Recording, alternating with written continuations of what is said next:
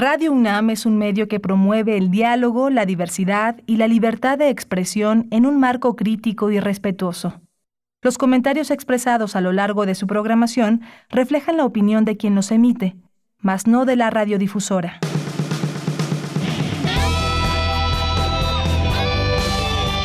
Prisma RU. Relatamos al mundo.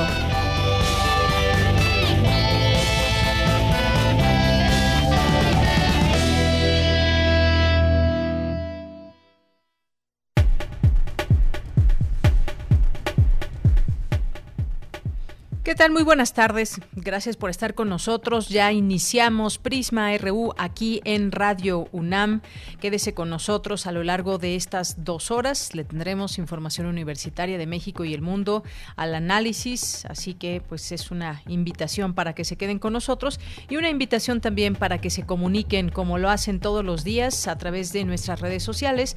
Twitter arroba Prisma RU, Facebook Prisma RU. Estamos atentos y pendientes de cualquier comunicación que ustedes expresen, eh, cualquier información que ustedes expresen a través de esta vía. Gracias a mis compañeros allá en cabina que hacen posible esta transmisión en este día miércoles 27 de enero del año 2021. Saludos allá a Arturo González en los controles técnicos, a Daniel Olivares en la producción, a Denis Licea en la asistencia.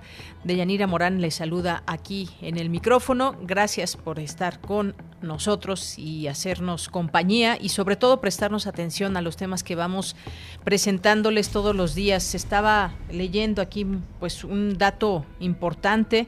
Eh, COVID-19 es la segunda causa de muerte en México, lo da a conocer el INEGI al corte de agosto pasado. COVID-19 se volvió la segunda causa de muerte en México, así lo reportó el Instituto Nacional de Estadística y Geografía.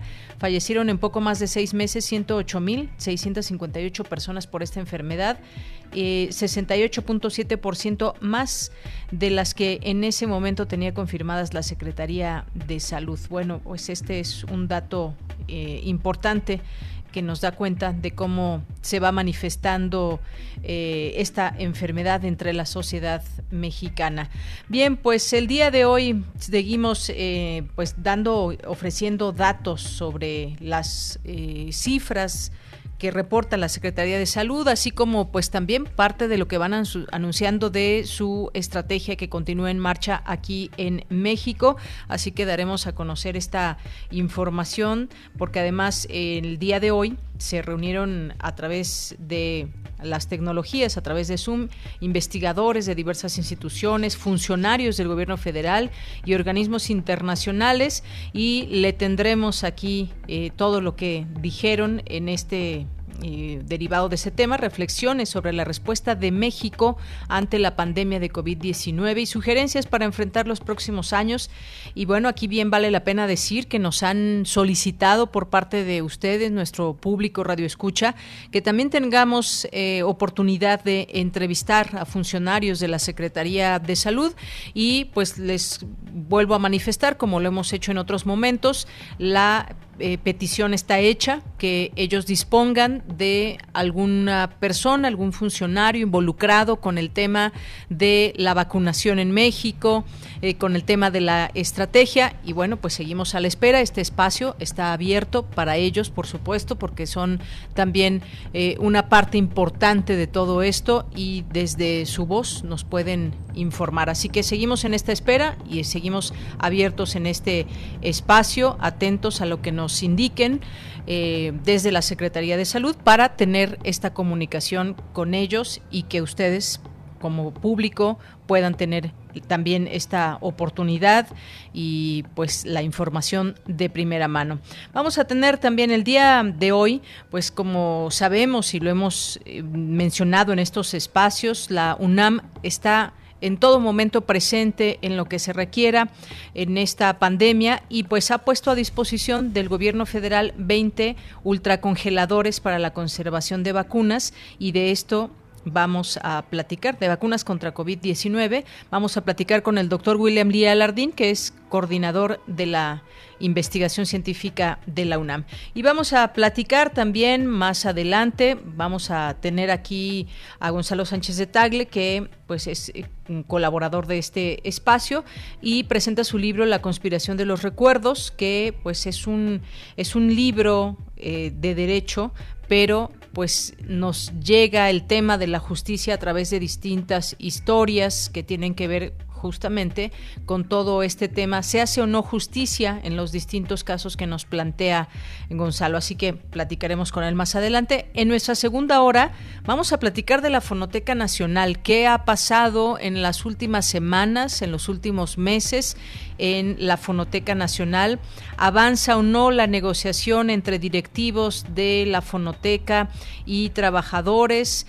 Eh, y pues ahí está latente esta preocupación del futuro del acervo de los catálogos en resguardo de la Fonoteca. Así que vamos a platicar de este tema, no se lo pierdan. Hoy es miércoles de ciencia, hoy es miércoles también de sustenta, miércoles eh, para hablar de estos temas y tendremos como todos los días información nacional, internacional, de eh, información universitaria. Quédese con nosotros.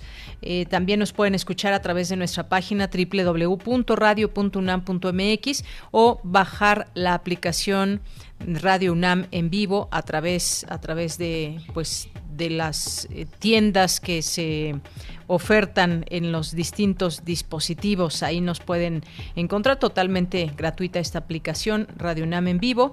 Y pues gracias por su atención. Quédense con nosotros porque desde aquí relatamos al mundo. Relatamos al mundo. Relatamos al mundo.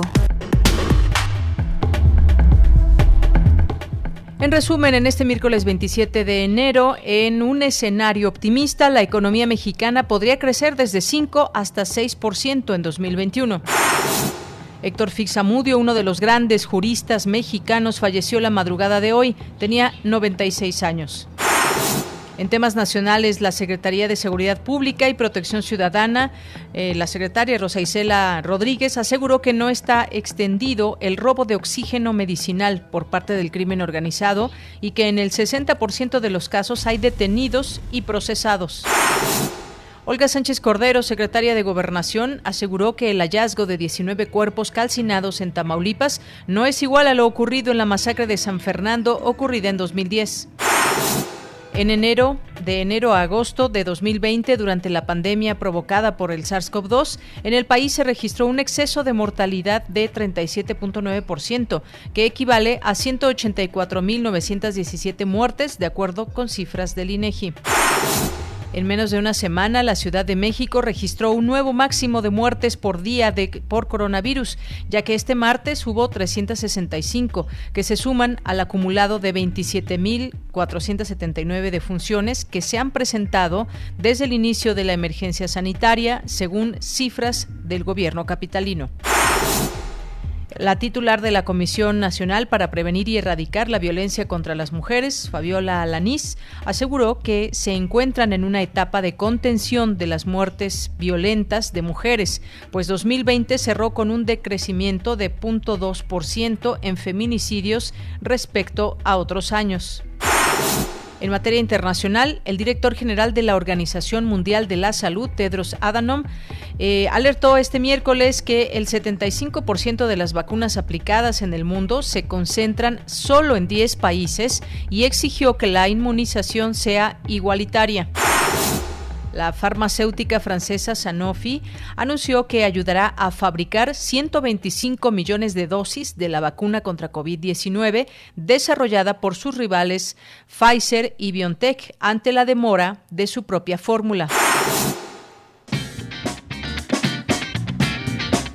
Hoy en la UNAM, ¿qué hacer y a dónde ir? ¿Has perdido algún familiar? amigo, compañero de trabajo o conocido cercano a tu familia durante la pandemia, Cultura UNAM ha preparado el material El duelo en tiempos de la COVID-19, donde encontrarás consejos que te pueden ayudar a mitigar el duelo de la pérdida de un ser querido. Este material lo podrás encontrar en el canal de YouTube de Cultura UNAM. No te pierdas una emisión más de la serie de televisión Los Imprescindibles Rusia, Poder y Cine, de la URSS a Rusia, que muestra la transición que vivió el séptimo arte tras la muerte de Stalin en 1953. Sintoniza hoy la señal de TV UNAM en punto de las 19.30 horas por el canal 20.1 de televisión abierta. Recuerda que en esta contingencia sanitaria lo importante es estar bien informado. Por ello, te recomendamos el programa de televisión La UNAM Responde, donde un grupo de especialistas de nuestra máxima casa de estudios analizan y dan respuesta a todas las dudas acerca de la pandemia de la COVID-19. Sintoniza hoy y todos los días en punto de las 14.30 horas y en su repetición a las 18 horas la señal de TV UNAM por el canal 20.1 de televisión abierta. Mantente informado por los y no bajemos la guardia frente a la COVID-19.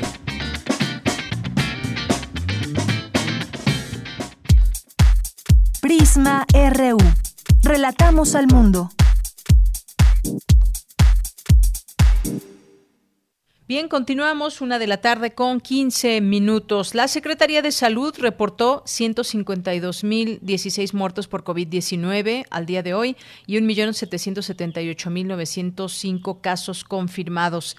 Hoy en Palacio Nacional, la Secretaría, la Secretaria de Gobernación, Olga Sánchez Cordero, quien está dando las conferencias matutinas en lugar del presidente Andrés Manuel López Obrador, informó que él se mantiene estable y con síntomas leves. Este miércoles, eh, como le decíamos al inicio, investigadores de diversas instituciones, funcionarios del gobierno federal y de organismos internacionales presentaron los resultados del seminario reflexiones sobre la respuesta de México ante la pandemia de COVID-19 y sugerencias para enfrentar los próximos años. Mi compañera Virginia Sánchez estuvo atenta y dando seguimiento a esta información y ya está en la línea telefónica. ¿Qué tal, Vicky? Muy buenas tardes. Hola, ¿qué tal, Leia? Muy buenas tardes a ti y al auditorio de Prisma RU. Así es, pues esta mañana se llevó a cabo la presentación pública de las recomendaciones emanadas del análisis y reflexión que 38 especialistas de 29 instituciones que participaron en el seminario virtual Reflexiones sobre la respuesta de México ante la pandemia de COVID-19 y sugerencias para enfrentar los próximos años, que se realizó del 23 al 27 de noviembre del 2020, organizado por la UNAM, el Colegio de México, la Organización Panamericana de la Salud, los Institutos Nacionales de Salud, la Academia Nacional de Medicina y la Comisión Económica para América Latina y el Caribe, CEPAL, entre otros. Durante su participación, el rector de la UNAM, Enrique Graue, señaló que debido a la pandemia pues nos encontramos con rezagos eh, crónicos de presupuestación, infraestructura, cobertura, calidad de atención y con insuficiencia de recursos humanos, lo cual, dijo, nada tenía soluciones sencillas en la inmediatez, pero dijo hay que reconocer todo lo que al respecto se ha hecho y aún hay mucho más por hacer, como se refleja en estas recomendaciones. Escuchémoslo debemos estar conscientes de que la epidemia podía rebasar el sistema de salud. Y de hecho, así ha sido. Nuestros más de 150 mil muertos y el exceso de mortalidad general son prueba de ello. Son pérdidas irreparables y un gran dolor para mí. Pero también es cierto que aislarse y paralizar la economía por un tiempo prolongado en un país con las desigualdades del nuestro, con cerca del 50% de la población en condiciones de pobreza y en la economía informal, era una distopía que no podíamos imaginar. Pero también es cierto que no se puede trivializar la situación actual y que en tanto la población no tenga acceso a vacunas seguras y confiables y que haya demostrado, se haya demostrado un cierto grado de inmunidad poblacional, evitar el contacto físico y disminuir significativamente la dispersión de partículas virales con el necesario uso de cubrebocas sigue siendo un imperativo y la única forma de evitar un mayor número de pérdidas humanas. Por su parte, Hugo López Gatel Ramírez, subsecretario de Prevención y Promoción de la Salud, reconoció la trascendencia e importancia de las recomendaciones presentadas y manifestó el compromiso de utilizarlas de la mejor manera para enfrentar la pandemia. Escuchémoslo.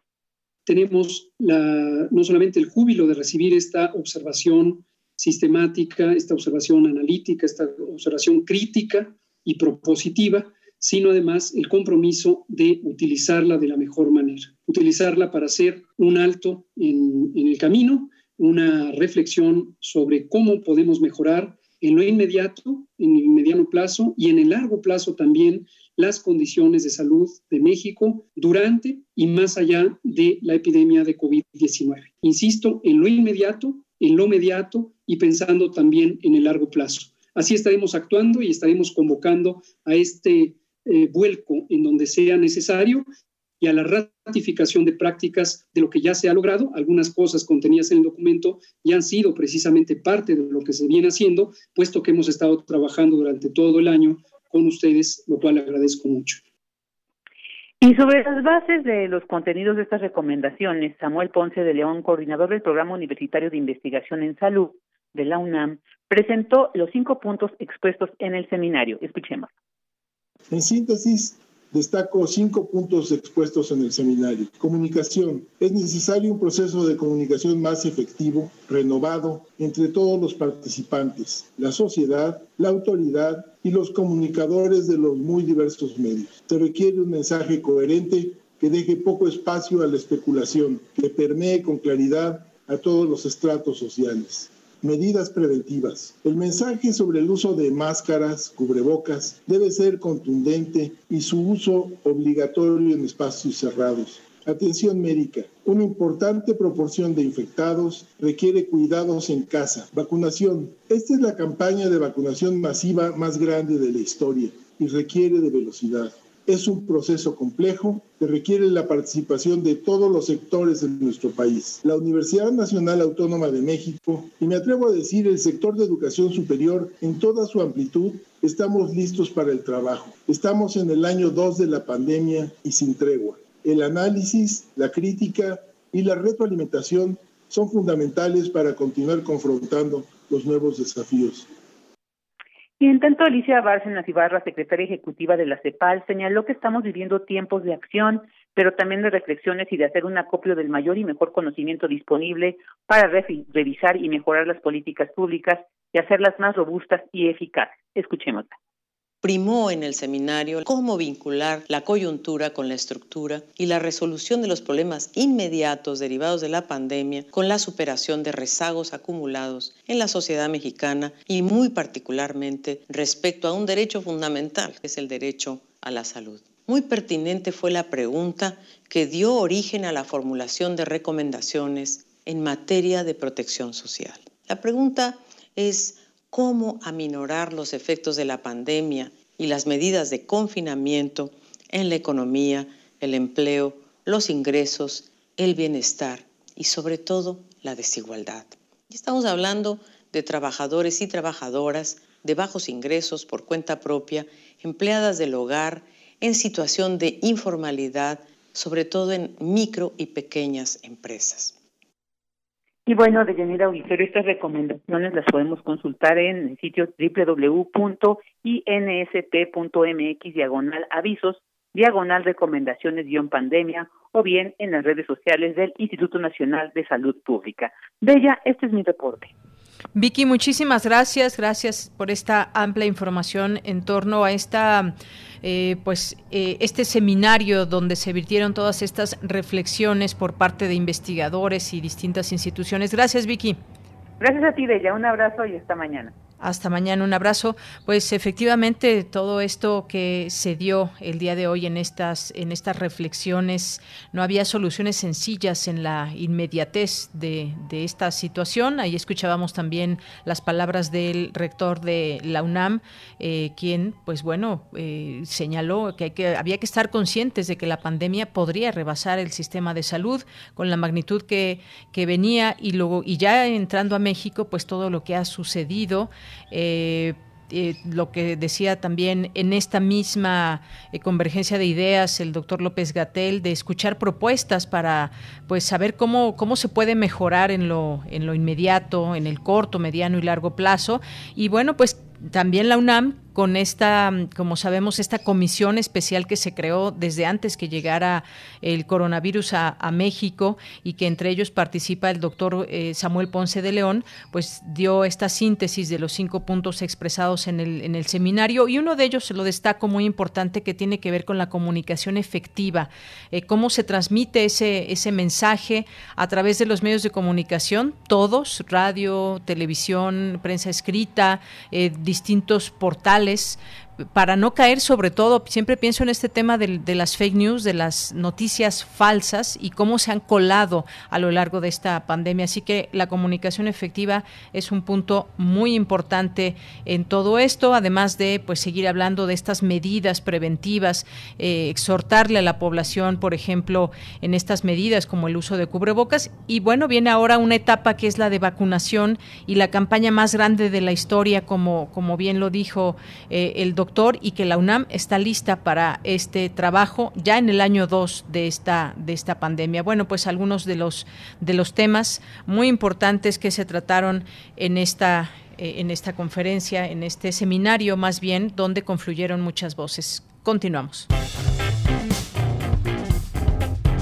Campus RU. Bien, en nuestro campus universitario, Héctor Fixamudio, uno de los grandes juristas mexicanos, falleció la madrugada del día de hoy a la edad de 96 años. La diputada Dulce María Sauri, presidenta de la mesa directiva, expresó condolencias por el fallecimiento del jurista y académico. Vamos a escuchar esta información de mi compañera Cristina Godínez. El día de hoy ocurrió el lamentable fallecimiento del doctor Héctor Fixamudio destacado universitario, jurista y académico. Entre otras destacadas funciones, a sus familiares, amigos y alumnos formados por él en la cátedra y en la doctrina constitucional, nuestro más sentido présame. A nombre de la mesa directiva, expreso nuestra solidaridad a sus familiares y amigos. Que en paz descanses.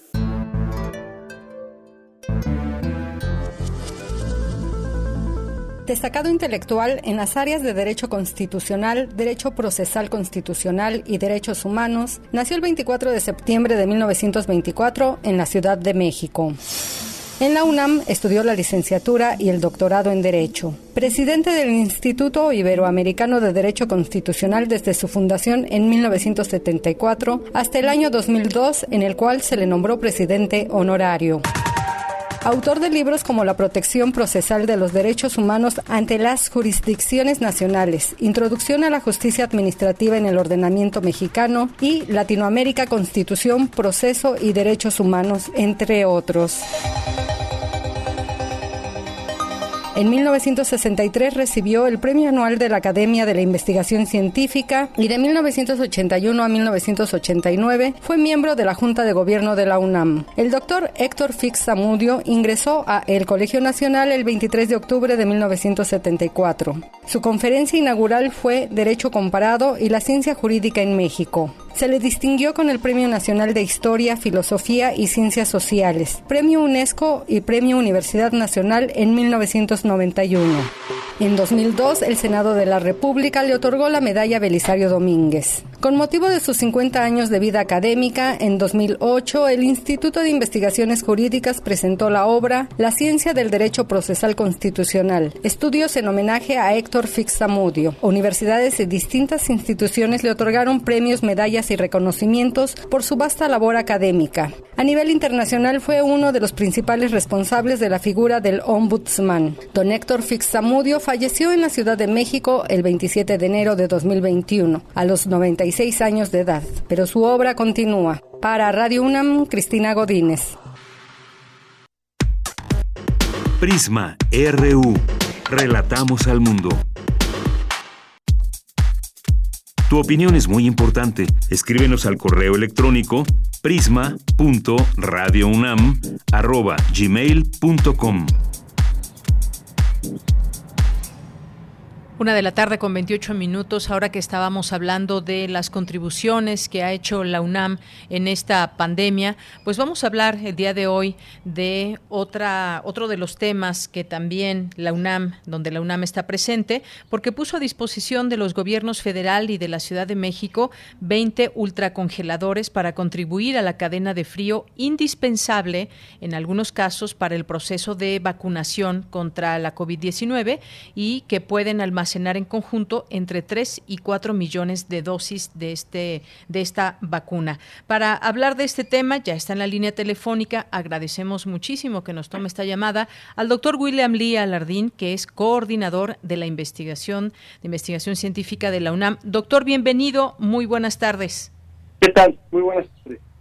Doctor, pues la vacuna que produce Pfizer en, alianza con la alemana BioNTech eh, requiere una conservación en condiciones de 70 grados eh, bajo cero. Eh, se ha señalado que la temperatura podría ser un obstáculo para la distribución de vacunas. Así que esta es una buena noticia por parte de la UNAM. doctor, el que la UNAM pueda contribuir a ello. Cuéntenos de estos ultracongeladores. Sí, bueno, eh, efectivamente la, esta vacuna en particular, no, no es común que así sea, pero esta vacuna en particular eh, requiere de temperaturas muy bajas para su preservación durante el transporte y antes de que se administre a las personas.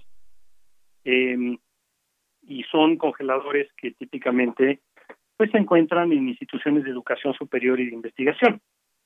Em, y en la UNAM hay varias entidades que tienen estos equipos eh, en sus instalaciones para investigación y para docencia. Entonces hicimos un, el señor rector nos encargó que hiciéramos un, levantamiento, un censo de los equipos que hay disponibles y cuáles de estos podrían ser usados en este momento con este fin, porque la mayoría de ellos, por supuesto, pues están llenos o parcialmente llenos con muestras eh, que se han tomado en la universidad durante años y décadas para fines justamente de investigación y docencia. Entonces, una fracción de estos congeladores están disponibles, ya sea que se vaciaron exprofeso para esto, o que son nuevos o que estaban regresando de mantenimiento, y estos son los que están eh, poniéndose a disposición de las autoridades federales para que en su caso, si es necesario, puedan ser utilizados para preservar la vacuna antes de que se administre a la población. Así es, y es que estamos hablando de un gran número, millones de dosis que se podrían preservar eh, en estos ultracongeladores y pues esta temperatura que deben tener. ¿Estos aparatos dónde están ubicados, doctor? Están ubicados en distintas entidades de la universidad, principalmente en la Ciudad de México, pero también en Cuernavaca, en, em, en Morelia y en Juriquilla, eh, en los campi que tiene la universidad y, se podrían poner a disposición, digamos, donde la Secretaría de Salud eh, indique que son necesarios. Así es. Doctor, la posibilidad de que la UNAM pueda contribuir en una situación tan delicada para el país y que pueda abonar, en este caso, con estos ultracongeladores, pues es ya una buena noticia. ¿Qué nos puede comentar eh, sobre las, esta situación, si ya hay un contacto formal con el gobierno y las autoridades de salud? Sí, sí lo hay.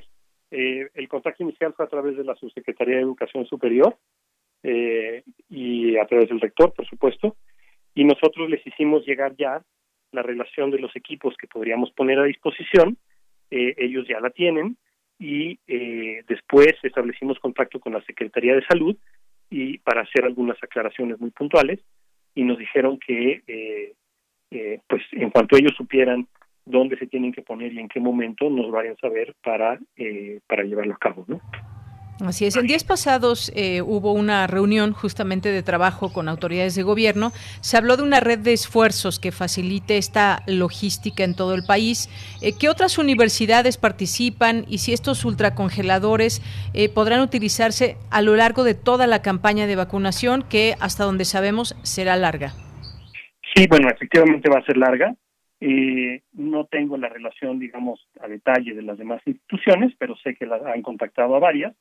Hay equipos de este estilo, pues en las universidades y centros que se dedican a, estos temas, el CINVESTAR, los centros públicos de investigación con la CIT, etcétera, y otras universidades.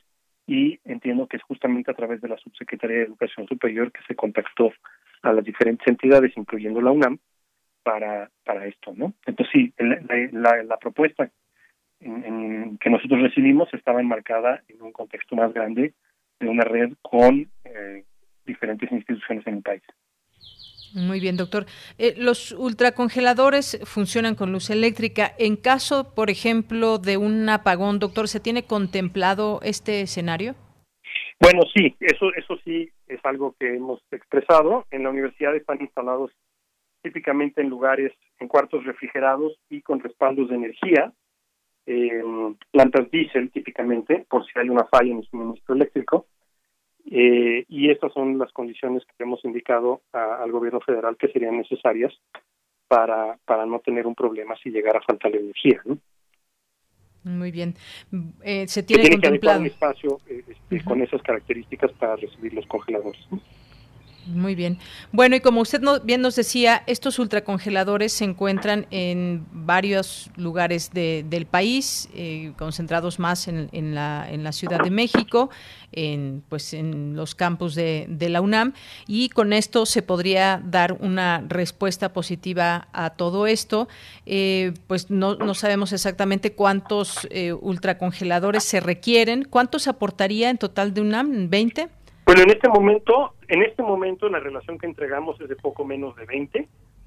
Este y en este espacio de estos 20 congeladores, son 18 congeladores, se podrían almacenar, pues sí, lo que dijeron ustedes, del orden de 3 millones de dosis. Es un número significativo porque si bien hay que vacunar decenas de millones de personas, pues no todas al mismo tiempo y las vacunas conforme van llegando, la idea es que se vayan administrando. Entonces, eh, varios millones de capacidad es muy significativo en el contexto de lo que se requiere. Así es. Y bueno, pues eh, también ya que estamos, bueno, ya nos queda claro cómo va a ser este tema de los ultracongeladores y la opción que también hay desde la UNAM para eh, ser parte de esta distribución y almacenamiento, sobre todo de las de las vacunas. ¿Qué otro tipo de acciones está poniendo a disposición la UNAM para la vacunación, doctor? Bueno, en la vacunación tenemos entendido que va a ser, va a estar a cargo del gobierno federal, a menos que nos indiquen otra cosa. Si hace falta algo, pues la universidad ya expresó que está con disposición de colaborar. Eh, al margen del tema de la vacunación, se trabaja en desarrollo de vacunas, desarrollo de terapias, este y de, y de soluciones para todas las áreas, digamos, de, de lo que es la pandemia y sus efectos. ¿no? Muy bien. Bueno, pues es importante conocer también y eh, estas acciones que se dan en todos los ámbitos. Hemos estado aquí informando en muchos ámbitos y sobre todo hay una comisión también muy eh, que muy claramente está siguiendo las estrategias y va dando también a conocer sus análisis y opiniones. Doctor William Lee Alardín, ¿algo más que usted quiera agregar sobre este tema? No, no, muchísimas gracias. Es, me parece que es importante aclarar que, bueno, es, un aspecto más en que la universidad contribuye a buscar mitigar y controlar los efectos de la pandemia. No es el único y pues seguiremos trabajando en ello. Muy bien, pues le agradezco mucho su tiempo. Gracias, doctor. Al contrario, muchas gracias. Buenas tardes. Muy buenas tardes. Bien, pues fue el doctor William Lee Alardín, coordinador de investigación científica de la UNAM y ese tema de los ultracongeladores, que pues es importante conocer y saber dónde se puedan resguardar todas estas vacunas que requieren esta temperatura eh, a menos de 70 grados eh, bajo cero y que pues ahí está esta opción que pone la UNAM también a disposición de las autoridades de salud. Continuamos. Relatamos al mundo. Relatamos al mundo. Porque tu opinión es importante, síguenos en nuestras redes sociales, en Facebook como Prisma RU y en Twitter como arroba PrismaRU. Bien, una de la tarde con 37 minutos y pues le doy la bienvenida a Gonzalo Sánchez de Tagle, que es historiador y abogado constitucionalista. ¿Cómo estás, Gonzalo? Buenas tardes. Buenas tardes, Yanira. Gusto saludar a ti, a ti y al auditorio que nos escucha. Bien, Gonzalo, y además, bueno, déjenme decirle eh, al público que pues esta será la, última participación de, Gonzalo. Eh, hay cuestiones laborales y demás que atender, así que pues yo eh, aprovecho este espacio, Gonzalo, para agradecerte todo este tiempo que has estado con nosotros en los análisis de distintos temas en el país y pues bueno, vamos a extrañar esa participación, pero pues hoy, hoy todavía hay mucho de qué hablar. Sí, mi querida Deyanira, pues en verdad el agradecido soy yo a ti por el espacio, a la estación y a, la, y a las instituciones universitarias por permitir la libertad de expresión eh, crítica, el análisis y los argumentos. Creo que es un, un espacio, ya lo decía, fundamental para elevar el debate en nuestra sociedad. Así que genuinamente el agradecido soy yo contigo, con toda la gente que hace posible el programa y por supuesto con los escuchas. Gracias, Gonzalo. Pues sí, sin duda alguna, estos deben ser espacios para el debate, para la discusión y para el análisis desde distintas ópticas. Y bueno, pues el día de hoy, Gonzalo, tengo en mis manos este libro que escribiste, La conspiración de los recuerdos. Y bueno, pues para ir entrando en, materia, pues yo diría que pues este libro que tuve oportunidad ya de leer, como bien se indica eh, en el libro, es un libro de derecho, pero no se habla específicamente con esos eh, términos que utilizan ustedes los abogados y pero que nos hace nos hace pensar desde el derecho como una posibilidad de cambio y además bueno a través de distintas historias nos vas platicando los temas de justicia o de la injusticia que pesa sobre las víctimas me gustaría que, que nos vayas adentrando a este a este libro para que podamos dar cuenta de los distintos temas que aborda en cada una de estas historias. Sí, muchas gracias, Deyanira. Eh, fíjate que eh, el libro podría tener tres finalidades. Por un lado es eh, observar el fenómeno jurídico, en términos muy concretos, la justicia, desde una perspectiva humana. estamos muy acostumbrados a ver el derecho bajo el tamiz de expedientes, del rigor técnico, del comentario hiper especializado, casi plagado de sobre esdrújulas, y en realidad perdemos de vista que detrás de cada uno de esos expedientes e incluso algunas notas periodísticas que dan cuenta de los casos, hay eh, tragedias humanas eh, y vidas que soñaron con, una, con un futuro mejor. Eh, y en ese sentido, digamos que esa es la propuesta de este libro, por un lado, y por el otro, es ver al derecho como un instrumento de cambio. El derecho usualmente, y más bien desde una tradición de tipo liberal, ha sido espacio reservado a unos pocos aquellos que conocen o conocemos pues las, las particularidades técnicas y un lenguaje muy, muy, muy cifrado. Y en ese sentido el derecho en realidad es un elemento conservador de nuestra sociedad. Y en este caso en particular no me refiero a, una postura necesariamente ideológica, aunque sí tiene un sesgo de ello, pero es conservar el estado de las cosas tal cual están. Eh, usualmente los abogados somos poco innovadores y los cambios sociales y las estructuras que determinan nuestros comportamientos sociales y políticos, pues usualmente van mucho más adelante que el propio derecho. Y en ese sentido, este libro es una invitación a observar el derecho como, como un elemento de integración social. Eh, en el derecho nos encontramos todos y en principio, y subrayo el en principio, frente al derecho todos somos exactamente iguales.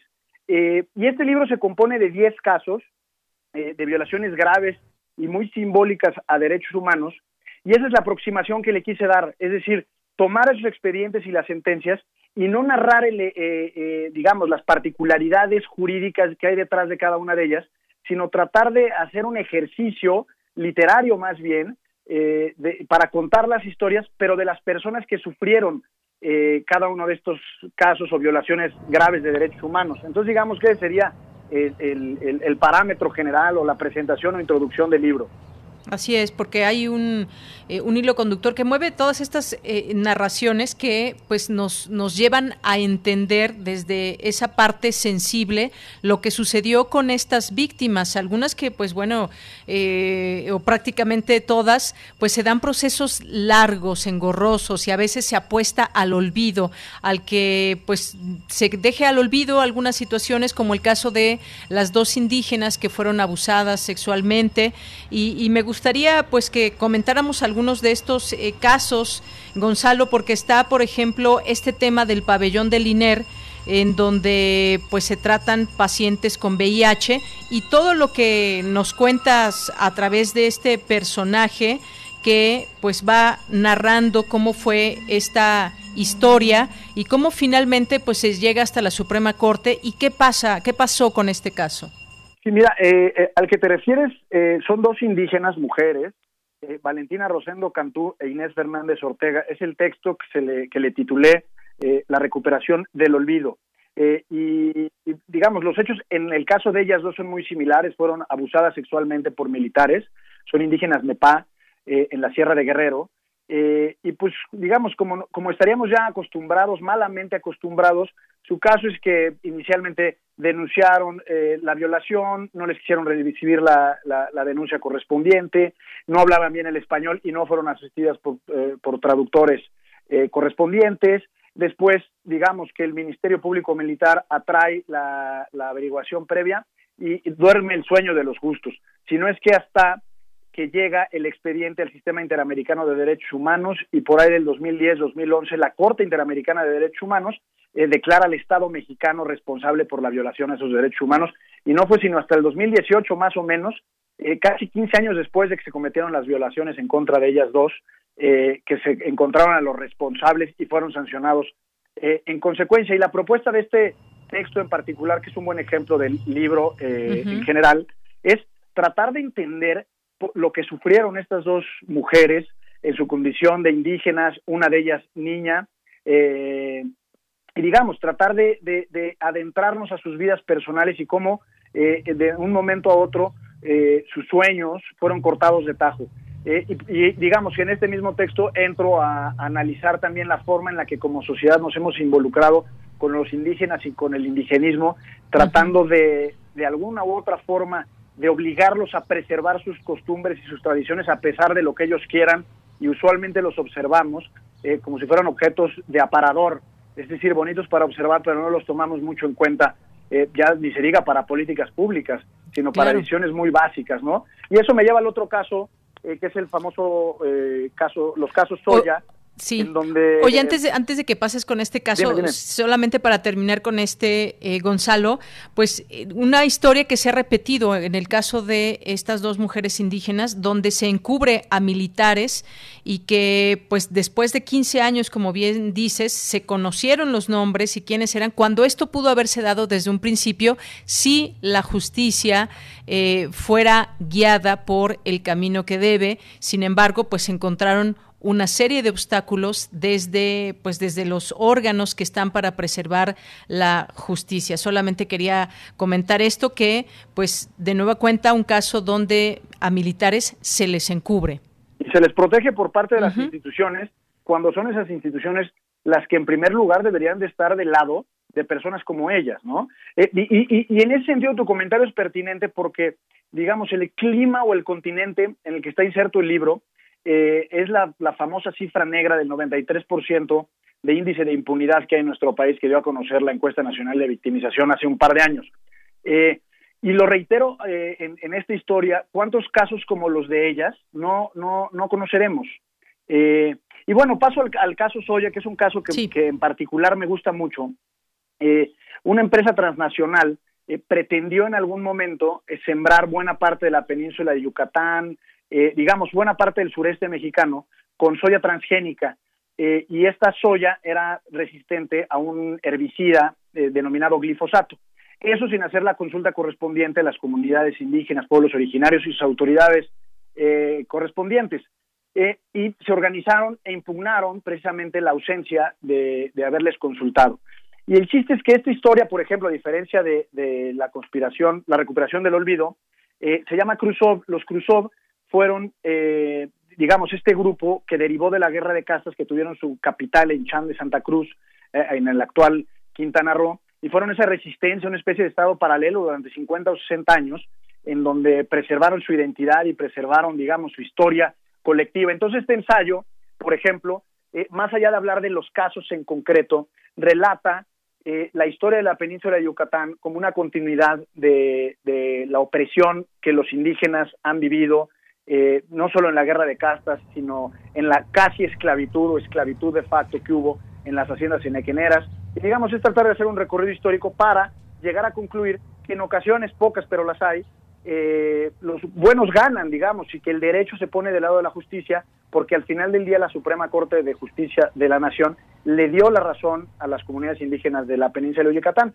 Entonces, digamos que eh, con estos dos ejemplos, eh, así van las historias. En el caso del pabellón 13 que, referías, eh, es un caso muy, muy, muy relevante porque habla de derechos a la salud, hoy tan, tan, tan comentados y tan importantes en la actualidad.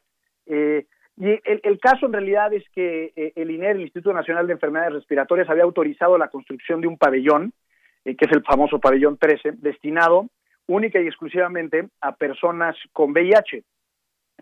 Y en la historia, en algún momento se echaron para atrás. Ya estaban los recursos destinados y dispuestos para la construcción del pabellón, y el chiste que ya no se construyó. Y varios pacientes impugnaron esa resolución y la Suprema Corte obligó, y aquí es donde estuvo el truco, no obligó a construir el pabellón, sino le dio la alternativa a remodelar los existentes. Y en ese sentido no tenemos un pabellón 13 que hubiera sido fundamental en una circunstancia como la que atravesamos, que es la pandemia. Pero la forma de contar la historia es, no me voy al expediente, sino más bien a la vida de una de las personas eh, que sufrió, digamos, eh, esta cancelación de la construcción del pabellón, que es Rubén. Eh, esta historia me la contó él en primera persona y me contó su vida desde que tuvo que salir de Chihuahua muy joven, adolescente, por actos de discriminación en contra de sus preferencias y orientación sexual, y cómo fue, digamos, a lo largo de la vida transcurriendo con estos casos de discriminación, hasta que él, eh, digamos, hizo la prueba y resultó ser positivo en VIH. Entonces, este, esta historia del pabellón 13 narra la historia de Rubén. Y en ese sentido, por eso, en la introducción del libro se, eh, digo que se trata también de entender el derecho a contrapelo, porque estamos muy acostumbrados a leer el rigor de los expedientes, pero la misma historia nos las podríamos contar a partir de las personas que sufrieron estas historias. Bien podría ser una actividad periodística distinta, por ejemplo, decir, oye, se ganó, se perdió tal caso y estas son sus consecuencias, pero veamos quiénes son las personas que realmente eh, batallaron durante tanto tiempo por una injusticia que se les cometió en el transcurso de su vida. Así que digamos que esa es la propuesta del libro. Es un libro inacabado, porque ¿cuántas historias no habrá, habrá como estas? En realidad las 10 historias fueron elegidas por mí eh, por distintos temas que yo consideré importantes, por ejemplo, matrimonio entre personas del mismo sexo, salud reproductiva, cuestiones indígenas o derechos indígenas, como ya te lo decía, eh, y algunos otros temas, ¿no? Pero digamos que, que, este es un ejercicio que invita en realidad a pensar el derecho en esa forma y, y, abrir los ojos de que no solo son estos 10 casos, sino que son muchísimas las situaciones por las que, que atravesamos en nuestro país que podrían tener cabida en este libro. Efectivamente, Gonzalo, y, pues también casos y bueno, como decías, estos solamente son 10 casos de quizás, bueno, no quizás, son miles de casos que suceden en México y que podríamos traer muchos más a la mesa, pero en estos, en estos casos en particular me parece también variada esta posibilidad de comprender los temas ligados a la justicia cuando esta, cuando esta esta no lo está en algunos casos y tomo, por ejemplo, hasta un tema como el del déficit de atención en una escuela. Saben tratarlo en las escuelas y hasta dónde puede llegar el hecho de que un niño eh, pues sea abusado, maltratado a través de bullying, por ejemplo, pero que la una escuela pues no sepa eh, estar a la altura o responder a, un tan, a una necesidad como esta. O el caso, por ejemplo, de un hospital en donde hay negligencia médica que llevó, en el caso de una de las historias que platicas, a la muerte de una, de una bebé al interior, al interior de, de, la, de la madre, que ya había, en este caso, roto la fuente, pero que no tuvo la atención inmediata necesaria ni un seguimiento y esto pues llevó a la muerte de esta bebé. Sí, mira, ese caso que dices eh, eh, es uno de los últimos casos que refiero, en realidad es, el, la, es la historia que, que, es la única que no es igual a las demás, porque eh, en todos los otros casos intervino la Suprema Corte de Justicia y, y, como ya te decía, en el de Valentina e Inés, el Sistema Interamericano de Derechos Humanos. Pero esta historia también me la contó Mitzi Ramírez, es la mamá, y llegó un jueves al Hospital de la Raza eh, con pocos centímetros de dilatación y le dijeron que tenía que esperar, que todavía no era eh, candidata, digamos, para la cesárea. Y el chiste es que después de una serie de negligencias médicas, indiferencia, malos tratos, faltas de respeto, a los cuatro días eh, se le rompe la fuente y siguen aún así las negligencias y, las, y los malos tratos hasta que en algún momento determinado ella siente que su panza es un poco más chica de lo normal y no siente al bebé. y entonces bajan de volada eh, hacerle un ultrasonido y se dan cuenta que estaba muerta. Eh, y de ahí se va a otro hospital, efectivamente, para que le practiquen la cesárea, y finalmente nace muerta Mildred, que es su hija. Eh, ella impugnó, digamos, acudió ante la Comisión Nacional de los Derechos Humanos a hacer la denuncia correspondiente y abrió un expediente penal en contra de quien resultara responsable por estos actos de negligencia, incluso en una de esas podría ser considerado homicidio. Pero sí es una historia desgarradora que narra en primera persona Minchi, esa también me la contó ella. Eh, y son estos ejemplos de cómo no solo en los sistemas de justicia, sino en distintos sectores, eh, en la Ciudad de México, uno de los hospitales públicos más relevantes del país, pueden suceder estas cosas. Y el otro caso al que te referías es bullying o acoso escolar, también es dramático. Es un caso que desde el punto de vista jurídico es relevante e importante, porque es un amparo directo que resolvió la Corte, es decir, atrajo el amparo directo, eh, y fue, eh, digamos, la escuela en Metepec fue encontrada responsable por daño moral en contra del el niño eh, y la madre. Y esta historia la relato más allá de los elementos jurídicos, eh, sobre todo, eh, digamos, es un recurso literario en donde narro cual si la mamá estuviera contando toda la historia y cómo, cómo una madre, y, en mi caso yo diría un padre, pero en este caso es la mamá, eh, sufre en, en, una tercera persona que es su hijo, pues el maltrato que le, que le provocan otros niños que sabemos que en su inconsciencia e inocencia pueden provocarle mucho daño a un compañero.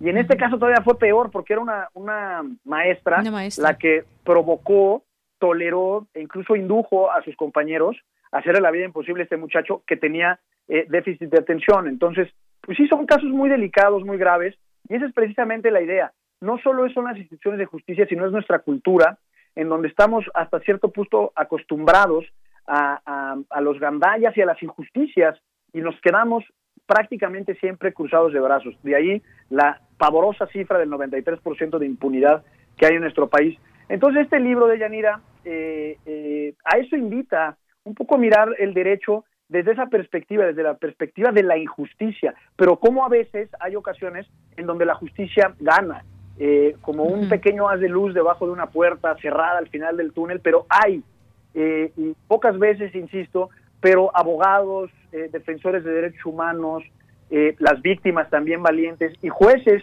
innovadores y sensibles confabulan en beneficio de los buenos, llamémosle así, no de la opacidad y de las injusticias, sino de la justicia, que al final del día debería ser nuestra primera y más cercana aliada. Así es, Gonzalo. Y bueno, pues por último, ya para, para terminar, hubo otra, otra de estas eh, casos que cuentas. La democracia muere en la oscuridad. Me pareció muy interesante porque hablas de la libertad de expresión y hablas también, tocas a los medios de comunicación y una serie de reflexiones que me parecieron muy, muy interesantes porque cómo se basa la opinión que tenemos todos nosotros, porque esa opinión está basada también en lo que leemos, en lo que escuchamos y muchas veces eh, eh, no queremos leer lo que no va conforme eh, a nuestras ideas y solamente nos centramos en ciertos medios de comunicación y entonces esto de alguna manera también abona o afecta de alguna manera la democracia, la manera en que se presenta, por ejemplo, las informaciones, los intereses que se crean en los medios de comunicación. Muy interesante también este esta esta parte del libro. Gracias, Diana. Fíjate que sí, es un, es un caso en realidad súper interesante. Eh, la Asociación Civil Artículo 19, que se dedica, entre otras cosas, a defender la libertad de expresión, promovió un amparo, seguramente lo recordarán, eh, quienes nos escuchan hace un par de años, que por ahí del 2018 se resolvió, en contra de la omisión legislativa del Congreso de la Unión para legislar en materia de publicidad oficial. Eh, y ese, digamos, que es el, la sentencia que me inspiró a escribir este ensayo, que en realidad es una defensa a la libertad de expresión, pero precedida de un elemento que es fundamental, que es, que es la forma en la que nos informamos. Eh, y en eso tiene que ver fundamentalmente la publicidad oficial. Y en ese caso no solo la publicidad oficial, sino también ahora vemos el papel de las redes sociales en nuestra vida cotidiana y en los discursos públicos y en el mismo ejercicio de la libertad de expresión. Es dramático, y lo digo tanto en el caso de la publicidad oficial, sin, sin poner un juicio de valor, por supuesto, en este caso en particular a lo que hace este gobierno y a las redes sociales, y es la mercantilización de la información a través de los famosos algoritmos en las redes sociales, en donde nosotros consumimos eh, prácticamente de forma exclusiva eh, información que se adecua a, a, lo que ya pensamos en sí mismo, y en esa medida perdemos como sociedad la enorme riqueza de la pluralidad de la información. Y a eso deberíamos aspirar como, como sociedad, no necesariamente estar todos de acuerdo en tal o cual sentido, incluso eso creo que sería eh, contrario a, nuestra naturaleza democrática, pero sí que tengamos la posibilidad de acudir a distintas fuentes de información, eh, saber bien cuándo se trata de una opinión y cuándo se trata de un argumento sustentado en, el, digamos, en cierta veracidad, o cuándo se trata literalmente de un discurso político y no necesariamente de una información noticiosa. Entonces, este ensayo, que empieza con la apología de Sócrates, eh, eh, pues tiene en realidad ese propósito, digamos, ensaltar la, la, libertad de expresión, pero poner el énfasis en que para ser verdaderamente libre una expresión debemos de ponerle mucha atención a, qué es aquello que consumimos y, a la información que realmente nutre nuestro intelecto de manera cotidiana. Claro que sí. Bueno, pues sí, me, dejaste pensando con esta cifra que pones en el libro de, bueno, recordándonos esta cifra del gasto en publicidad en el sexenio de Enrique Peña Nieto, que se acercó a los 60 mil millones de pesos. Y pues yo me imagino, si no hubiera habido esta publicidad o este dinero hacia medios de comunicación, cómo hubiera sido esa presidencia en cuestiones de comunicación comunicación social, pero bueno, nos quedaremos con, con la duda o pensemos en lo desastroso que pudo haber sido eh, eh, ese, ese sexenio en temas de comunicación. Pues muchas gracias, Gonzalo. Gracias por este libro que recomendamos a nuestro público. ¿Dónde lo pueden conseguir? Pues ahorita está en, la página de la editorial que es Tirán eh, y, en, y en Amazon y cuando se pueda estará en librerías, sin duda. Muy bien. Bueno, pues la conspiración de los recuerdos de Gonzalo Sánchez de Tagle. Y además, bueno, yo sé que tú no lo vas a decir, pero yo quiero invitar a la gente que quiere escucharte hoy por la tarde eh, ah, en el IFT, porque pues vas a estar participando en una mesa con, eh, con la presidenta de Observatel, Irene Levy, con la directora del, eh, del centro en, y comisionada del IFT, la doctora Marielena Estavillo, vas a estar tú y bueno, pues ese es parte del presidium. Hoy a las a las 5 de, la tarde. Sí, eh, es una mesa muy importante y muy interesante. Muchas gracias por el anuncio, querida de Yanira, porque vamos a platicar junto con el director de la Facultad de Derecho, Raúl Contreras, eh, sobre la importancia de la regulación en materia de telecomunicaciones y radiodifusión, ahora con ciertas nociones e ideas que hay eh, de que la Secretaría de Comunicaciones y Transportes eh, absorba al Instituto Federal de Telecomunicaciones. Entonces eso vamos a estar platicando de Yanira. Muy bien, hoy a las 5 de la tarde en el Facebook Live de la Facultad de Derecho de la UNAM. Pues muchas gracias Gonzalo y gracias por todo este tiempo.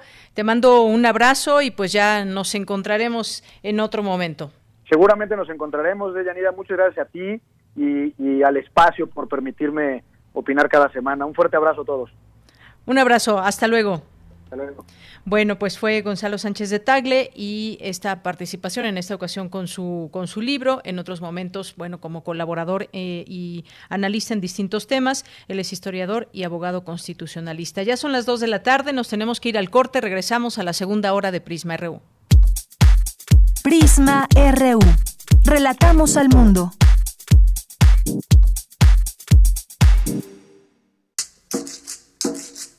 Las comunidades indígenas germinan conocimiento, maravilla y tradición. Son sabiduría ancestral, clave para entender el presente, donde hilan un collar de flores. Xochicosca, collar de flores, con Mardonio Carballo. Escúchalo todos los lunes a las 10 de la mañana, aquí en Radio UNAM. Experiencia Sonora. Ahorita lo hago. Ahorita me ocupo. Ahora voy al módulo del INE.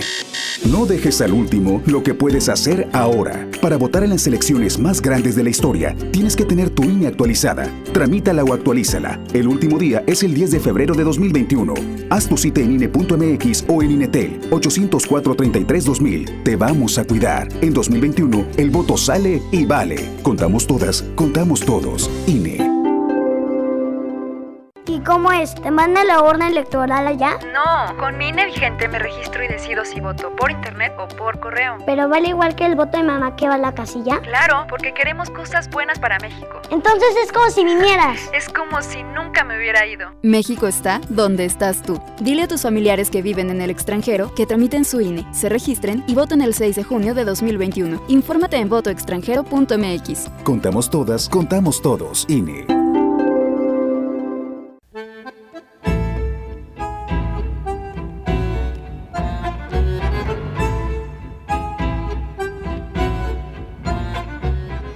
Pero lo malo del sueño no es el sueño.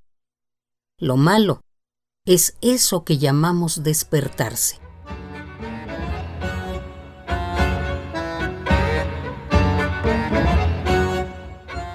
Julio Cortázar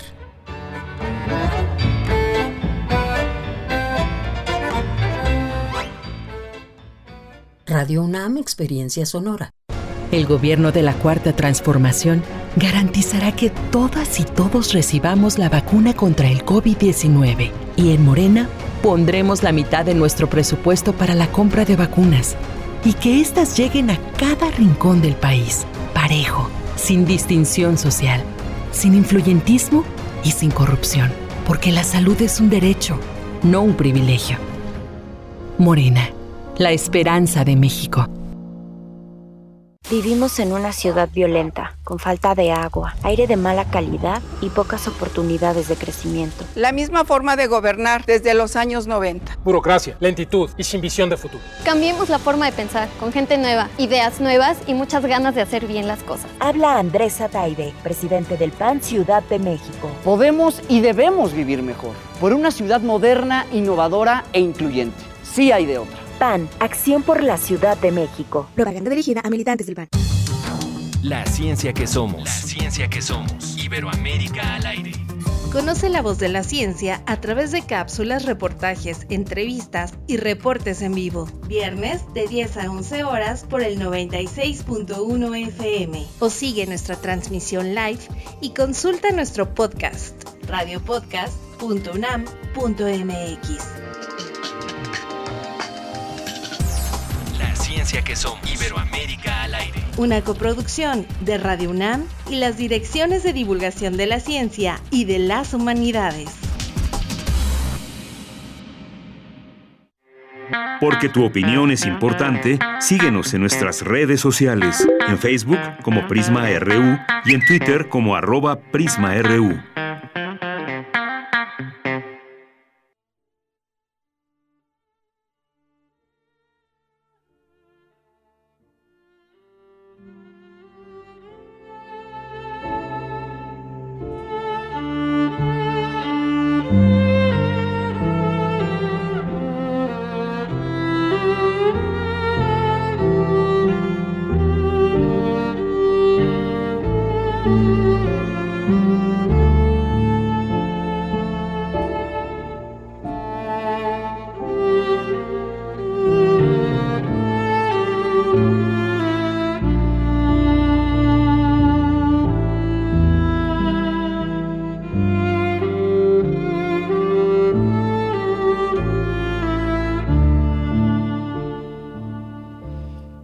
Estamos de regreso aquí en Prisma RU en esta segunda hora y pues el día de hoy, el día de hoy es un día que se recuerda a las víctimas del Holocausto, es el Día Internacional de Conmemoración del Holocausto. Cada año, en torno al 27 de enero, la UNESCO rinde tributo a la memoria de las víctimas del Holocausto y ratifica su compromiso de luchar contra el antisemitismo, el racismo y toda otra forma de intolerancia que pueda conducir a actos violentos contra determinados grupos humanos. Y esto que estamos escuchando es un tema que se escuchó en la lista de Schindler, esta película que se estrenó en 1993 justamente sobre este tema del holocausto, y es un tema de John Williams.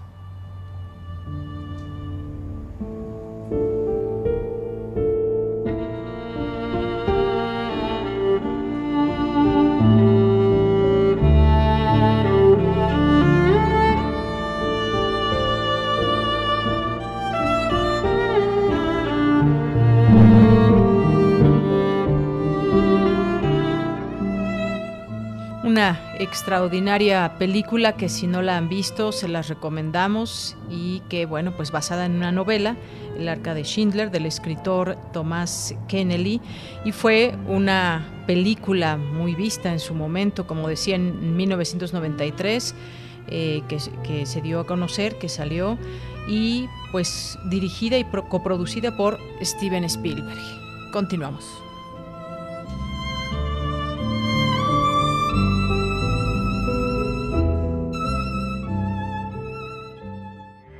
Porque tu opinión es importante, síguenos en nuestras redes sociales, en Facebook como Prisma RU y en Twitter como arroba PrismaRU.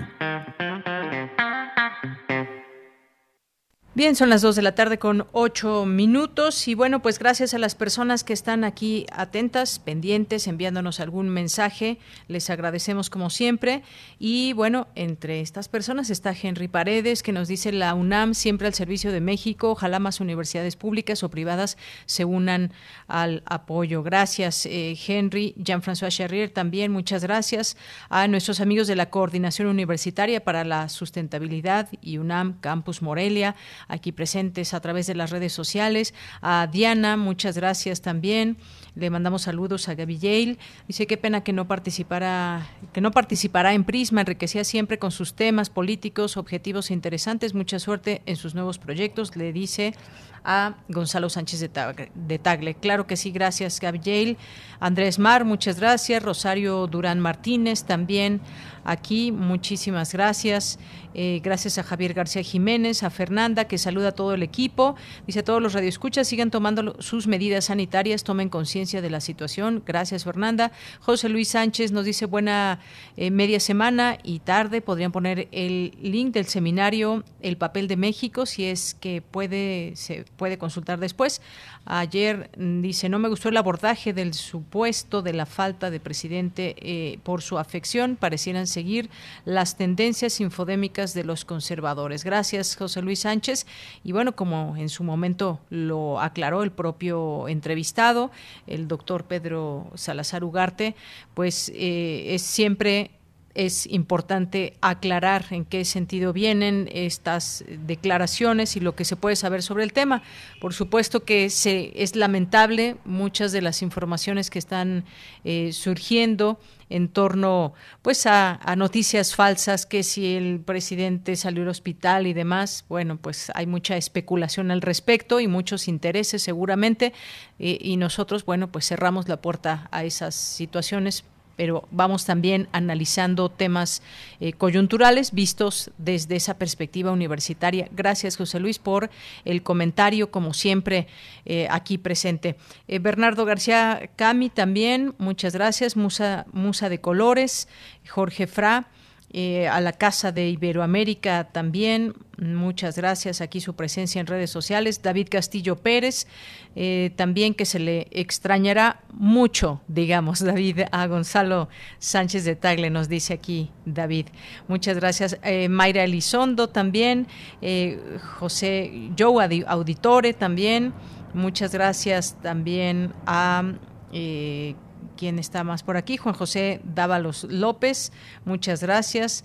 También eh, Mario Navarrete, aquí siempre presente y atento. Ahora, a ver, nos manda un, una, eh, un video, está en alguna tienda comercial. Muchas gracias, Mario. gracias también a Alejandro López.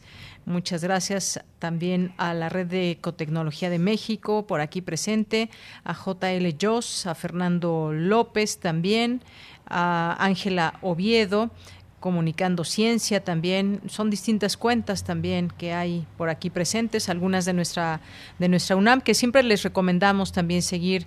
Eh, también Muchas gracias a Ángel Cruz, aquí atento y presente.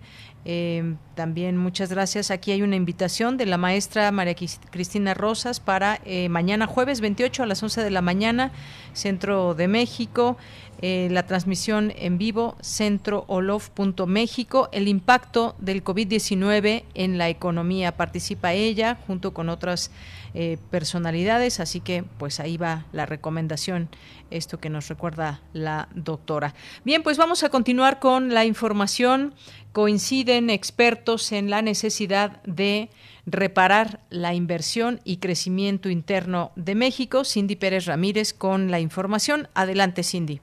Muy buenas tardes, Deyanira, a ti y a todo el auditorio de Prisma RU durante el panel organizado por el Centro de Investigación y Docencia Económicas CIDE Perspectivas Económicas y Sociales de México en 2021 bajo un entorno de pandemia, Raúl Félix, economista del Centro de Investigación y Docencia del CIDE, dijo que en un escenario más optimista, México podría crecer desde 5 y hasta 6% en 2021 si se da una recuperación vigorosa de la inversión privada y del consumo interno.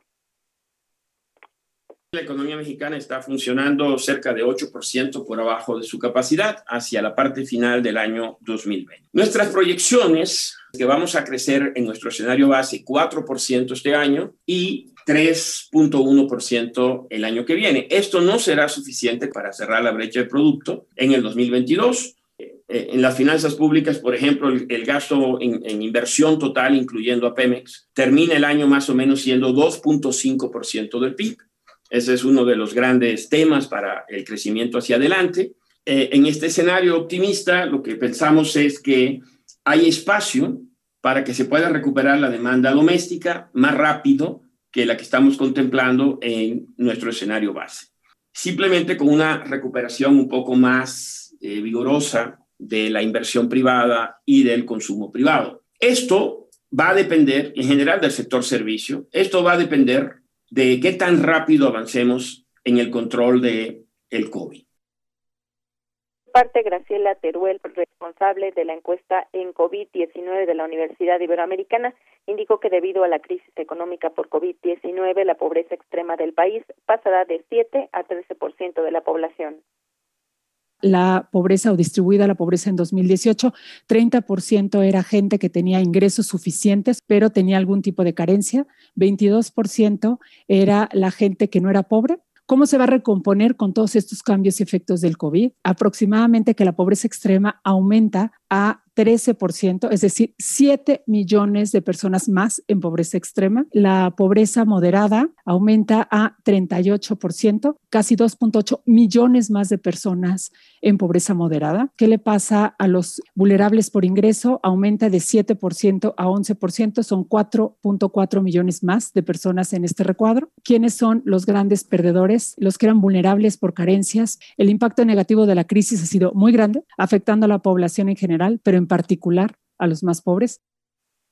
Deyanira, los especialistas coincidieron que algunos problemas que debe enfrentar el gobierno son en materia fiscal, la situación financiera de petróleos mexicanos y el gasto en salud como inversión pública. Esta es la información. Gracias, Cindy. Muy buenas tardes. Muy buenas tardes. Hasta mañana, gracias a Cindy Pérez Ramírez. Nos vamos ahora a la sección de sustenta de mi compañero Daniel Olivares, porque con más de 30 años de tradición, la Casa Club del Académico cuenta con su propio huerto urbano y ofrece productos 100% orgánicos a sus comensales. Adelante.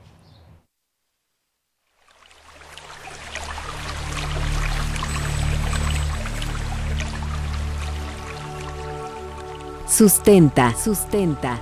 Innovación universitaria en pro del medio ambiente.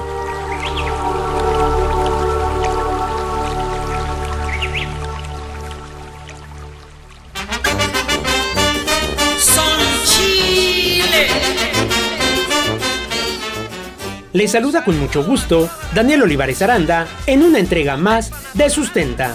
Hoy hablaremos del huerto urbano del restaurante Casa Club del Académico, ubicado al interior de Ciudad Universitaria.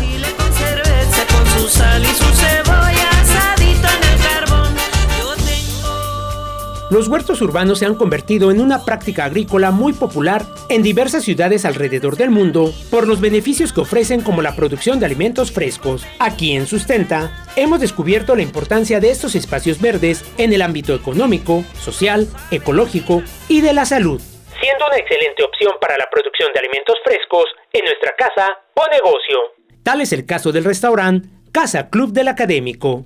Este espacio de naturaleza, cultura, modernidad y gastronomía fue creado hace más de tres décadas, ofreciendo una gran variedad de alimentos frescos y de temporada. ¿Sabías que dichos alimentos son preparados con frutas y verduras que se cosechan en su propio huerto? Para conocer más al respecto, entrevistamos al maestro Mariano Amezcua Correa, gerente de alimentos y bebidas del restaurante, quien nos explica cómo y cuándo surge la idea de crear este espacio verde. Todo surge hace aproximadamente cuatro años con la idea de tener un restaurante verde, diferente, inclusivo, en donde el comensal pueda vivir este proceso del saber de dónde vienen mis vegetales. El que me digan por qué están cocinando esto nos hace ser un, restaurante diferente. Nosotros lo que queremos es que cuando llegue el comensal y pida el menú que elaboramos diariamente, le demos una explicación de por qué hicimos eso, por qué tenemos ese día un menú con ciertas características y no otro. Nosotros nos ponemos en ese lugar y le explicamos al cliente que la inspiración de, de hacer ese menú viene de tal lado, ¿no? Y lo que queremos hacer es ir de la mano con el huerto para que el cliente pues tenga esta comunicación con nosotros. El huerto se localiza en la parte superior del restaurante con una extensión de 800 metros cuadrados. Se habilitó esta zona con trovicel reciclado, simulando macetas, a las cuales se les añadió tierra con fibra de coco para minorar el peso. ¿Qué tipo de vegetales cultivan en ese espacio verde? El maestro en innovación y creatividad, Mariano Mezcua, nos explica. Empezamos a cosechar y a, a cultivar y a cosechar jitomates, pepinos, zanahorias, sin embargo, nos dimos cuenta poco a poco que los rendimientos de una planta de jitomate en la ciudad pues no son tan, tan productivos, ¿no? Y realmente el costo-beneficio de, de, tenerlo no es mucho. Sin embargo, nos dimos cuenta que la clave para que fuera rentable el proyecto era enfocarnos en las hojas verdes, en el cale, en la selga, en la arúgula, que son productos bastante caros y que son muy fáciles de cosechar, inclusive en casa la gente puede tenerlos en cualquier maceta y son muy muy fructíferos. Entonces lo que hicimos fue eh, enfocarnos un poco más en estas hojas verdes que utilizamos para la elaboración de ensaladas. Entonces tenemos cal, espinaca, selga, lechugas de cuatro tipos, tengo lechuga orejona, italiana, francesa, sangría, utilizamos también hojas de betabel, todos hacemos un mix y lo ponemos en las ensaladas. En este espacio verde también cultivan otros productos como fresas, jitomates, pepino, germinados, cítricos como limones, así como hierbas aromáticas que permiten ofrecer al público infusiones orgánicas. También tenemos flores, entonces estamos de alguna manera ayudando a la polinización y a que las abejas en la ciudad pues continúen con vida, ¿no? De repente en temporadas de floración estamos repletos de abejitas que vienen a buscar el néctar de las flores. El restaurante Casa Club del Académico atiende a cerca de 5.000 personas a la semana, a quienes ofrece productos 100% orgánicos directos de su huerto. Pues de hecho, ahora sí que con la pandemia todos estamos aprendiendo cada vez a ser más cautelosos en los pedidos, en las producciones y pues poco a poco hemos ido tratando de regularnos para no tener desperdicios, porque las lechugas, por ejemplo, tienen un ciclo de vida y si te pasas de ese ciclo, la lechuga ya se vuelve amarga, ya no funciona y también la tienes que plantar mínimo dos semanas antes para que tengas el producto en su ciclo. Entonces, lo que hemos estado haciendo pues es organizarnos más para que sea más eficiente nuestro producto. Y bueno, ahorita estamos cerrados porque tenemos semáforo rojo, pero estamos ofreciendo el servicio de comida a domicilio. La gente nos pide por redes sociales, por WhatsApp y por Facebook del restaurante Casa Club del Académico y nos hace sus pedidos y bueno, estamos en constante trabajo todo el tiempo para poderle dar productos frescos y de calidad a nuestros clientes.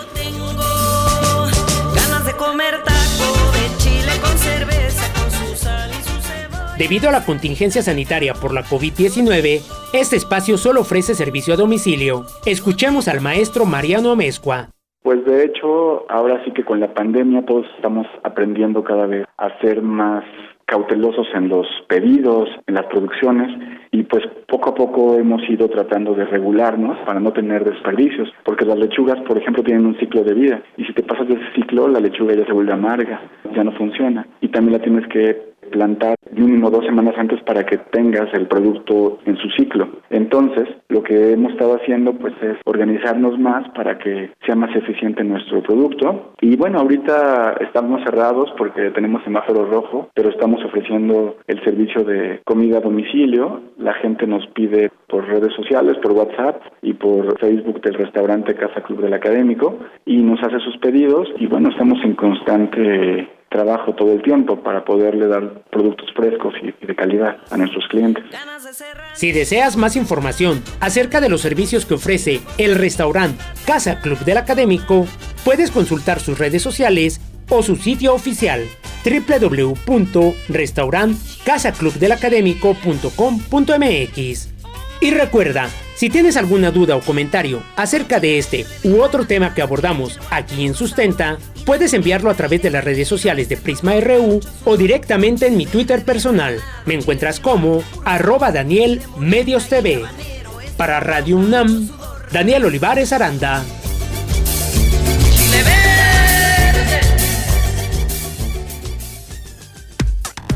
Relatamos al mundo. Relatamos al mundo. Porque tu opinión es importante, síguenos en nuestras redes sociales, en Facebook como Prisma RU y en Twitter como arroba PrismaRU. Son las 2 de la tarde con 23 minutos. Nos vamos ahora a las breves internacionales con Ruth Salazar.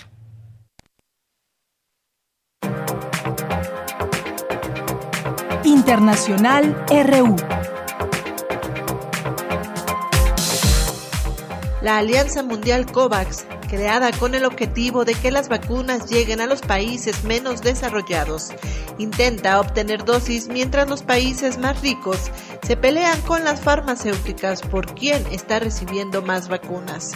Uno de estos ejemplos es Sudáfrica, que está pagando dos veces y media más por cada dosis de la vacuna de AstraZeneca que el precio fijado para los países europeos. Habla Winnie Villanjima, directora ejecutiva de ONU SIDA.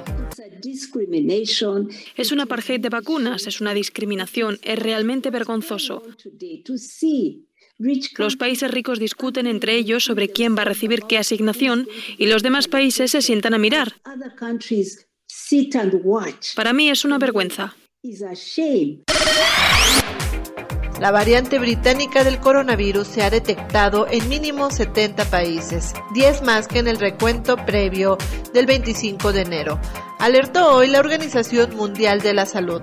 Por su parte, la mutación sudafricana, también altamente contagiosa, se localiza hasta este miércoles en 31 naciones.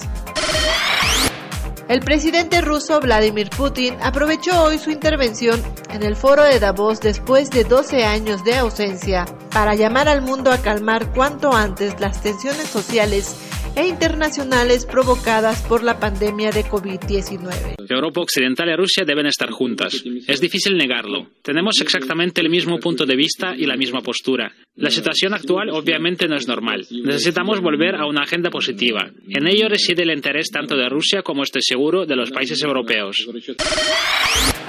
El mandatario estadounidense Joe Biden ordenó este miércoles la suspensión de nuevas concesiones de petróleo y gas natural en áreas federales y aguas territoriales estadounidenses como parte de su iniciativa para combatir la crisis climática. Sergio Mattarella, mandatario de Italia, comenzará hoy una ronda de tres días de consultas para preparar la formación de un nuevo gobierno tras la dimisión del primer ministro Giuseppe Conte, que aprovechará este tiempo para intentar lograr los apoyos necesarios para encabezar un nuevo ejecutivo. Los talibanes rechazaron el informe del Departamento del Tesoro de Estados Unidos que afirma que bajo su colaboración y protección, la organización terrorista Al-Qaeda se está fortaleciendo en Afganistán, una posibilidad que supone una clara violación al acuerdo firmado en febrero entre los estadounidenses y los insurgentes. Al menos 750 pelícanos murieron en un gran parque nacional de aves al norte de Senegal, un desastre natural cuyas causas se desconocen y que obligó a cerrar el lugar, informaron autoridades locales. Tu opinión es muy importante. Escríbenos al correo electrónico prisma.radiounam@gmail.com.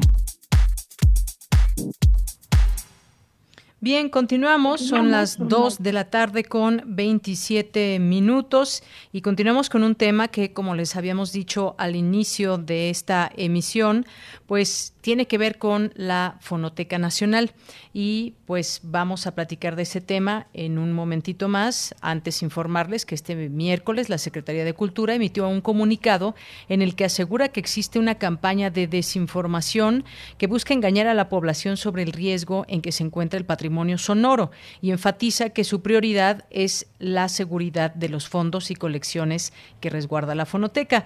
El colectivo Trabajadores Capítulo 3000 de la Fonoteca Nacional de México rechazó en un comunicado que su lucha eh, legítima por defender sus empleos, así como el proyecto mismo de la fonoteca, sea interpretada por la Secretaría de Cultura Federal como una campaña de desinformación y reiteró que dicho acervo sí está en riesgo. Hablemos del tema, ya está en la línea telefónica Camilo Camacho, que es investigador del catálogo de música de las regiones de México de la Fonoteca Nacional e integrante del colectivo de trabajadores capítulo 3000 de la Fonoteca Nacional de México. Camilo, muy buenas tardes, bienvenido. Buenas tardes, eh, muchas gracias por el espacio. Bien, pues en principio preguntarte eh, qué ha pasado las últimas semanas o meses en la Fonoteca Nacional de México. Platícanos a qué nos referimos cuando, cuando se habla de patrimonio documental sonoro y cómo, cómo va avanzando, qué ha pasado en la Fonoteca. Bueno, este, para hacer un resumen un poco de los hechos, eh, tendríamos que empezar el 23 de diciembre cuando se les informó a la mayoría de los trabajadores de la fonoteca que ya no iban a ser recontratados para el, siguiente año.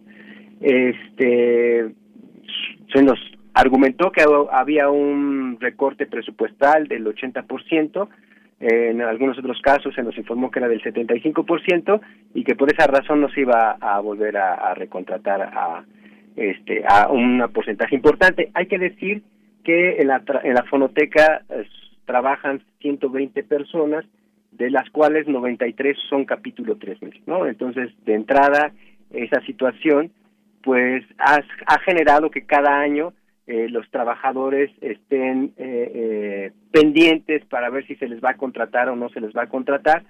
y bueno, más allá de la estabilidad laboral, que sin duda es muy importante, este, también eso pues siempre eh, pone en riesgo o cuestiona eh, la prioridad que tenga el, proyecto de la Fonotec. No estamos hablando, justo como señalas, del patrimonio sonoro de nuestro país y que eh, básicamente es diferentes tipos de soporte, ¿no? De, tenemos desde cilindros de cera hasta soportes digitales, ¿no?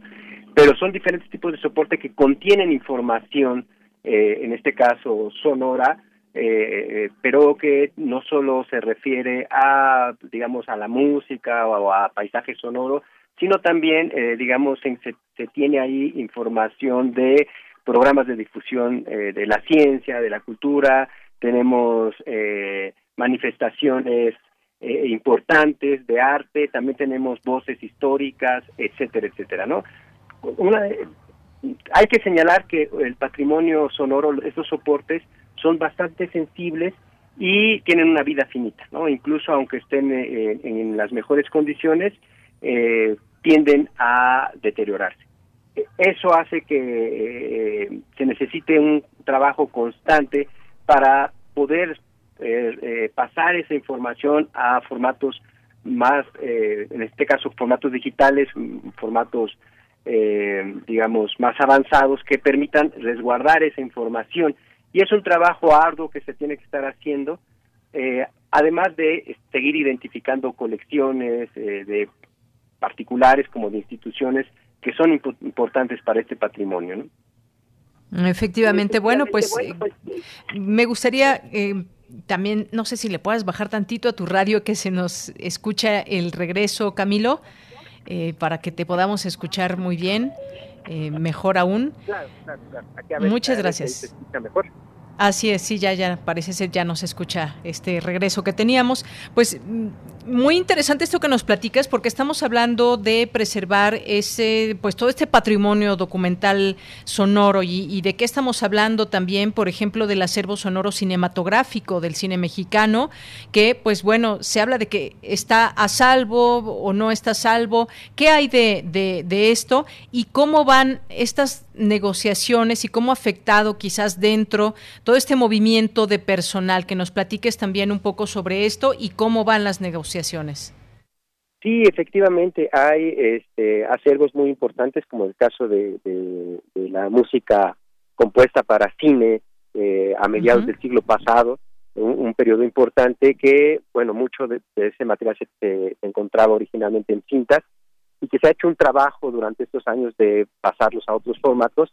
Sin embargo, ese proceso no ha terminado. ¿no? Es un, proceso que se que amenazaba con suspenderse, con quedar a la deriva, o, digamos todavía estamos en esa, en esa, eh, eh, con esos temores, ¿no?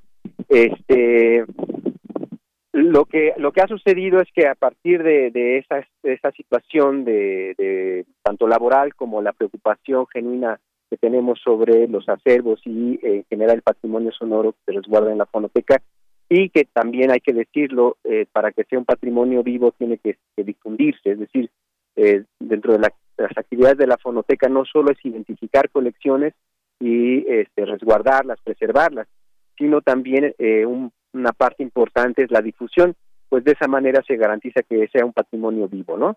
Eh, en la medida en que la gente lo conozca, se lo apropie, eh, pues finalmente es, parte de su historia. Y, este, y eh, a partir de esa preocupación nos organizamos en el colectivo y dimos a conocer la situación que estábamos pasando y la preocupación que teníamos con respecto a estos acervos. Eh, eh, finalmente eh, se, dio una primer plática eh, con las autoridades, manifestamos nuestras preocupaciones, lo que nos decían era que era un año atípico y por lo tanto no se podía contratar a, al mismo personal, a la misma cantidad, ni se podía trabajar de la misma manera. nosotros uno de los argumentos que señalábamos que justo el año pasado estuvimos trabajando en estas condiciones a distancia, etcétera, y que muchas de las áreas no solo habían cumplido sus metas, sino que incluso habían superado estas metas, ¿no? Habíamos eh, hecho un trabajo muy arduo. A, pesar de las condiciones que, de trabajo que tenemos, la verdad es que eh, el personal de la fonoteca es un son personas comprometidas que se han puesto la camiseta y además profesionales que habían estado trabajando, eh, digamos, sin las condiciones necesarias y a pesar de eso habían dado resultados. Entonces no veíamos por qué ahora ese fuera el argumento para no contratar. ¿no? Eh, posteriormente tuvimos una, una última reunión que, que sucedió este, este lunes, donde ya se nos informó que, que se iba a dar una recontratación eh, y que se estaba hablando a los compañeros para recontratarlos. Hay que decirlo que las condiciones eh, son con un salario reducido, eh, se nos está ofreciendo, bueno, se nos dice que el salario es reducido porque eh, no se puede hacer ciertas actividades presenciales en la fonoteca, lo cual eh, imposibilita que este flujo de trabajo fluya y que, por lo tanto, se ven afectadas otras áreas donde ya no se va a poder hacer el mismo trabajo, ¿no? Entonces, digamos, esa, esa fue la respuesta, se nos está diciendo que en esta primera etapa se está tratando de contratar a la mayoría de los de los trabajadores de capítulo 3000 y que en una segunda etapa se buscará que, se contrate a los demás, ¿no? Digamos, esa es la oferta que se nos está haciendo y bueno, como colectivo obviamente eh, este, lanzamos un pliego petitorio que tiene que ver primero con que se nos considere como trabajadores porque eh, durante todo este tiempo eh, nos, hemos trabajado en un, en un lugar eh, fijo, hemos tenido jefes inmediatos, hemos eh, no hemos trabajado solamente por proyectos, sino atendiendo la vida cotidiana de, de, la, de la institución. De manera continua, digamos. De manera continua, sí. Muchas veces este, hacemos presencia prácticamente los, los 12 meses del año, estamos ahí trabajando este, sin, muchas veces sin, bueno, sin las prestaciones, ¿no? Que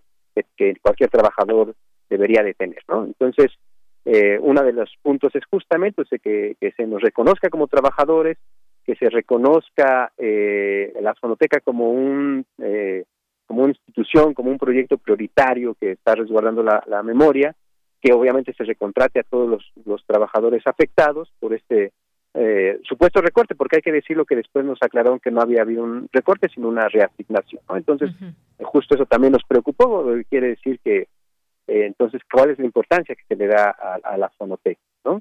Como institución. Y, este, y bueno, también lo que estamos solicitando es que se genere un plan de, de, de estructura a la Fonoteca, ¿no? Para que no estemos sufriendo esto cada año cada, cada mes de diciembre estemos eh, pasando tragos amargos para ver si este, se será considerada la, la, la, la, institución como algo prioritario y se, le va a destinar recursos. ¿no? por último, quisiera señalar que esta preocupación no surge solo por lo que la noticia del 23 de diciembre, sino ya es una preocupación que traíamos, pues eh, sistemáticamente ha habido un recorte, por lo menos en los últimos cuatro años, al presupuesto de la fonoteca, ¿no? Y eso, pues obviamente ya había este, encendido las alarmas y cuando se nos informa esto, pues eh, eh, lógico, nosotros pensamos, pues está tratando de terminar con este proyecto. Bien. Bueno, pues Camilo, muchas gracias por eh, pues de primera mano darnos a conocer esta información.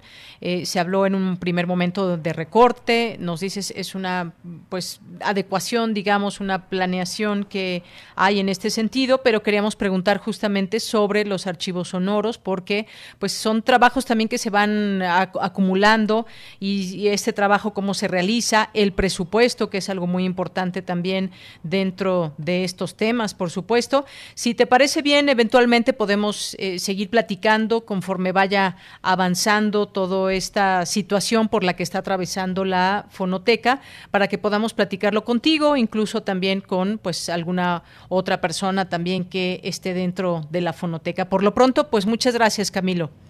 Muchísimas gracias y pues solo solo recordarle a, la gente que efectivamente hay materiales de suma importancia en la fonoteca, tenemos grabaciones que se hicieron de finales del siglo este 19 ¿no? Con música indígena, pues, géneros que han desaparecido, voces, etcétera. Entonces, sí es importante, sin duda, que este acervos eh, quede en buen resguardo y que obviamente se difundan y que la gente los conozca. Muy bien, pues claro que sí. Muchas gracias, Camilo Camacho. Gracias. Muy buenas tardes, hasta luego. Bueno. pues Camilo es investigador del catálogo de música de las regiones de México de la Fonoteca Nacional, integrante de este colectivo de trabajadores capítulo 3000 de la Fonoteca Nacional de México.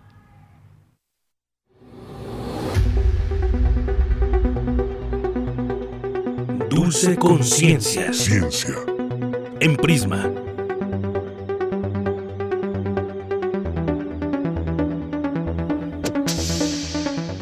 Bien, una con 40 minutos. Nos vamos contigo, Dulce García. Muy buenas tardes. Deyanira, muy buenas tardes a ti al auditorio de Prisma RU. Deyanira, el día de hoy vamos a platicar, en medio de esta pandemia, si acaso los robots de servicio, ¿has escuchado hablar de ellos? Podrían auxiliar. ¿Tú cómo ves el tema? Pues me parece muy interesante el uso de la tecnología en esta pandemia. Sobre todo para seguir con las medidas de sana distancia de Yanira. Así es. Pues vamos a ver que nos, que nos comenta el académico. Antes de pasar a la charla con él, ¿qué te parece si escuchamos un poquito de información? Adelante.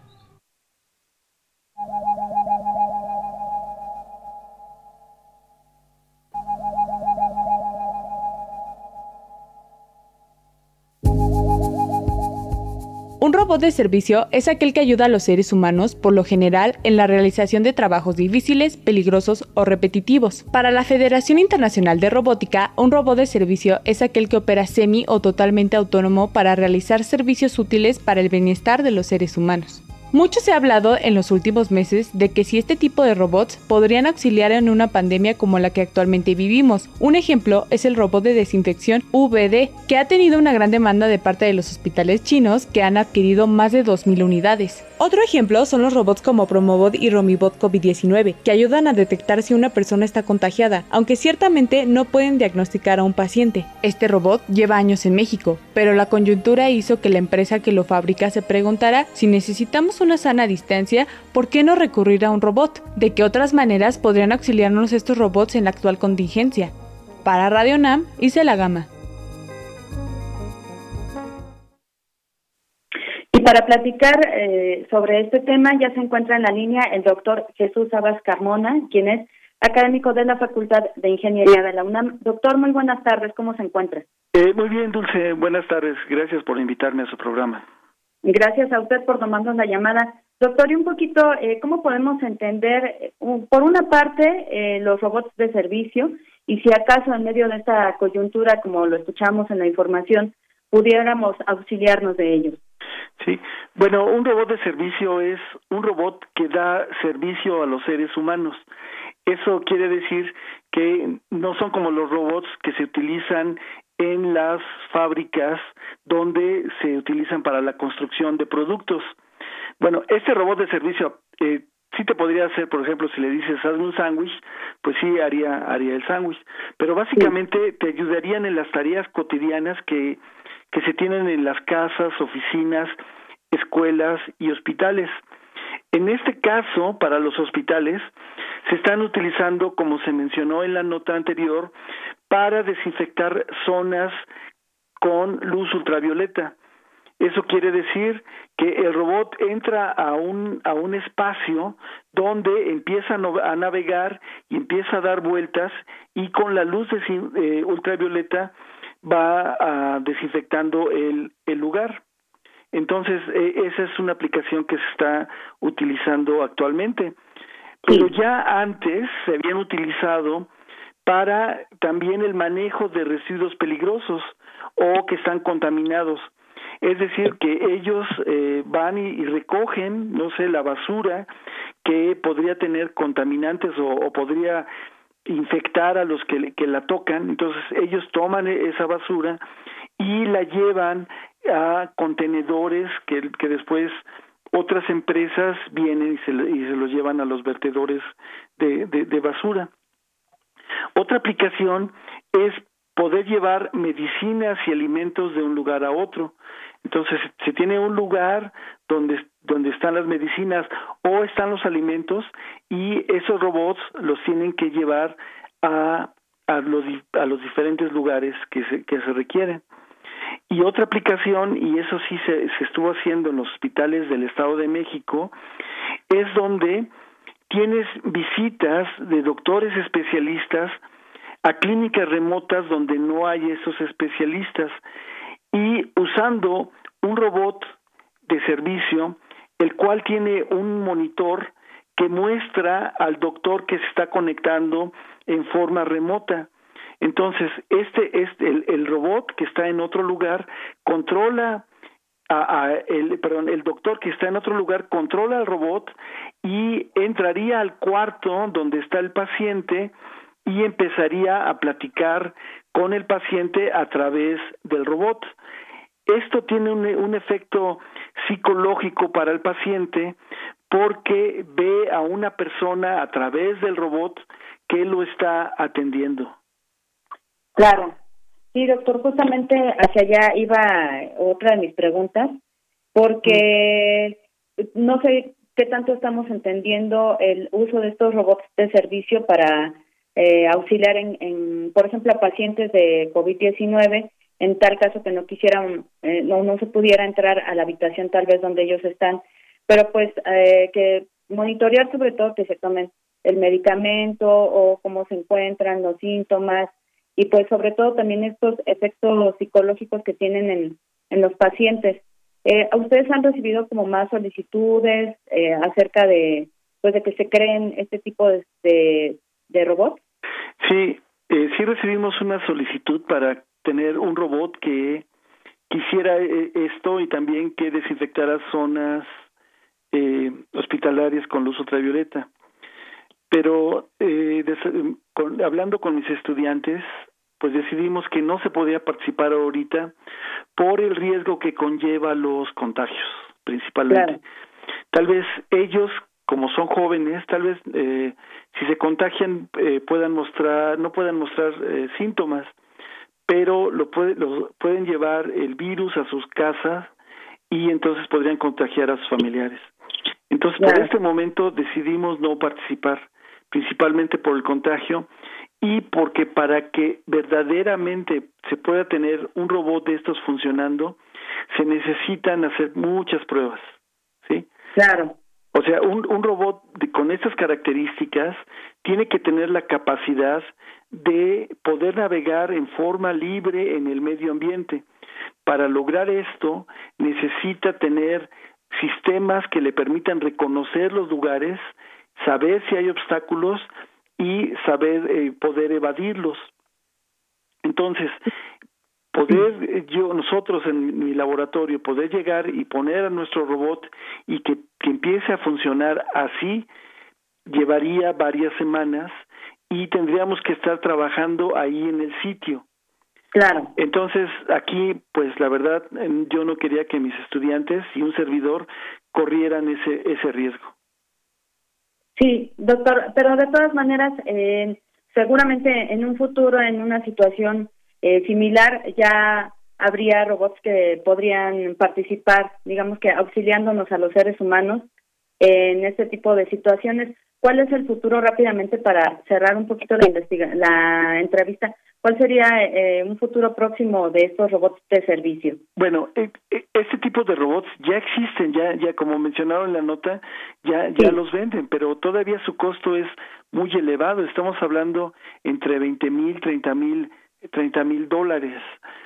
Si quisiéramos tener verdaderamente una versión mexicana, yo creo que lo podríamos tener con eh, con un costo más o menos de cinco mil de cinco mil dólares que bueno es un poco elevado pero ya es mucho menos a lo que están costando los robots este comerciales que venden en el mundo. Pero para como les como te había comentado anteriormente para poder hacer eso necesitamos estar en los hospitales y hacer pruebas si tiene también un problema. Una vez que entra el robot a un cuarto, el robot pues también se va a contaminar. Entonces tenemos que tener mecanismos para desinfectar al robot y que pueda ser usado en otro cuarto. Casi un robot para el robot, doctor. Exactamente, sí. Así doctor, pues, se nos acaba el tiempo, desafortunadamente, la verdad es un tema bastante interesante y ojalá pronto podamos tenerlo aquí nuevamente para que nos siga explicando un poquito sobre estos robots y entenderlos nosotros con, con más calma y más detenimiento. Sí, eh, si quieren ver videos de nuestros robots, busquen en Google Biorobótica UNAM o Biorobotics UNAM y allí los va a llevar a nuestra página. Muy bien, estaremos pendientes de la página y de esta información. Doctor, le agradezco muchísimo su tiempo y toda esta información que nos proporciona. Sí, muchas gracias, Dulce. Que esté muy bien, hasta luego. Igualmente, hasta luego. Con el doctor Jesús Sabash Carmona, agradecemos su participación, el académico de la Facultad de Ingeniería. Yo me despido, agradezco su atención y los dejo nada más con la siguiente frase. Tienes una cita con un científico. Un robot no puede dañar a un ser humano o por inacción permitir que un ser humano resulte dañado. Isaac Asimov. Tu opinión es muy importante. Escríbenos al correo electrónico prisma.radiounam@gmail.com.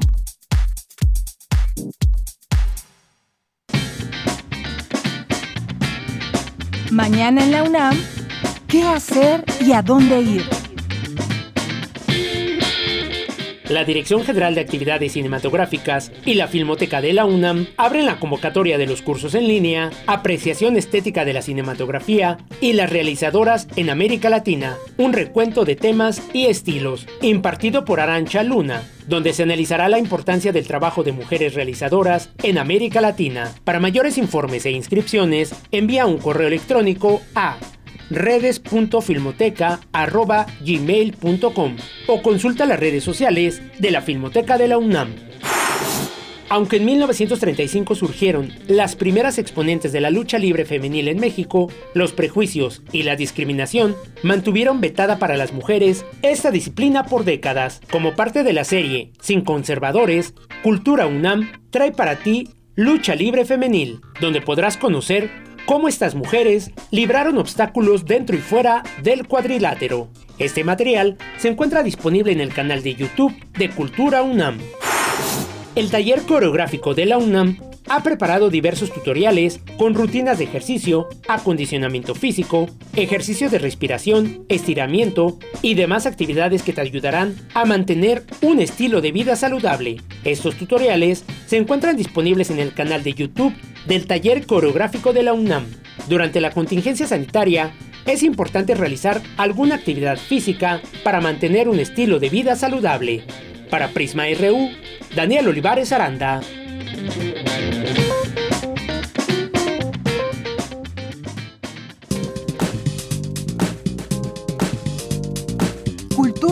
RU. Bien, nos vamos ahora a Cultura con Tamara Quiroz. Deyanira, como siempre, me da mucho gusto saludar al auditorio de Prisma RU. Gracias por seguir en sintonía de Radio UNAM, frecuencias por las que transmitimos. Esta tarde nos enlazamos con Antonio Zúñiga, director general del Centro Cultural Helénico, para hablar de los cursos, talleres y actividades que se realizarán en este recinto durante el año que ha comenzado. Antonio, muy buen día, qué gusto saludarlo. El Centro Cultural Helénico presenta su estrategia de trabajo para este año. 2020 ha sido un año de, de retos, un, un, año diferente. El 2021 pinta para lo mismo y nos gustaría que nos platicara eh, acerca de la planeación de este año, cómo va a trabajar el Centro Cultural Helénico, qué es lo que nos espera. Pues mire, desde el año pasado y en realidad desde, que iniciamos esta administración, la Secretaría de Cultura Federal a través del Centro Cultural Helénico, empezó a implementar una serie de programas que buscaran específicamente abrir los bienes culturales más allá de las fronteras de la ciudad y del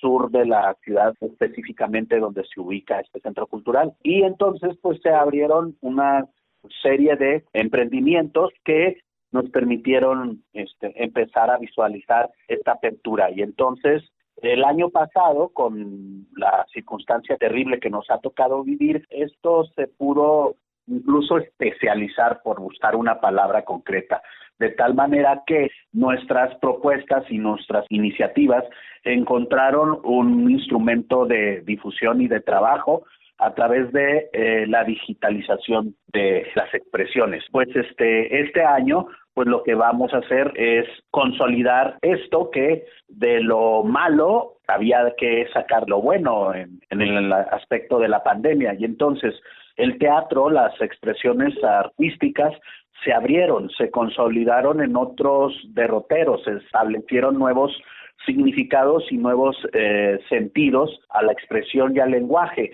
No sabemos todavía cómo los vamos a llamar, pero en la digitalidad pues se dio un territorio fértil y ahí es donde en este año el Centro Cultural Helénico quiere seguir insistiendo e incidiendo, de tal manera que todo nuestro programa de este año, todas nuestras convocatorias, pues tendrán ese matiz, ese distintivo, tendrán que tener una resolución digital para eh, seguir colaborando con la plataforma de la Secretaría de Cultura eh, Contigo en la Distancia y además con la pretendida intención de llegar a tener eh, actividad presencial en cuanto la autoridad sanitaria lo permita. Por supuesto. Hablando de, de estas mancuernas, Antonio, con la Secretaría de Cultura, eh, han llegado a otros estados de la República, ¿no? En, en Tlaxcala se abrió también la oportunidad de, de tener estos espacios. Para este 2021, ¿con quiénes harán estas sinergias? ¿Con qué otros estados estará trabajando el Centro Cultural Helénico? Pues efectivamente, en eso hemos crecido y nos da mucho gusto anunciar. Este año abarcaremos un poco más de trabajo, de ahora sí que de dispersión de nuestros bienes culturales. Habíamos estado trabajando con Chihuahua, con Baja California, con Tlaxcala, Hidalgo, con San Luis Potosí. Eh, este año vamos a agregar a Nuevo León y Morelos.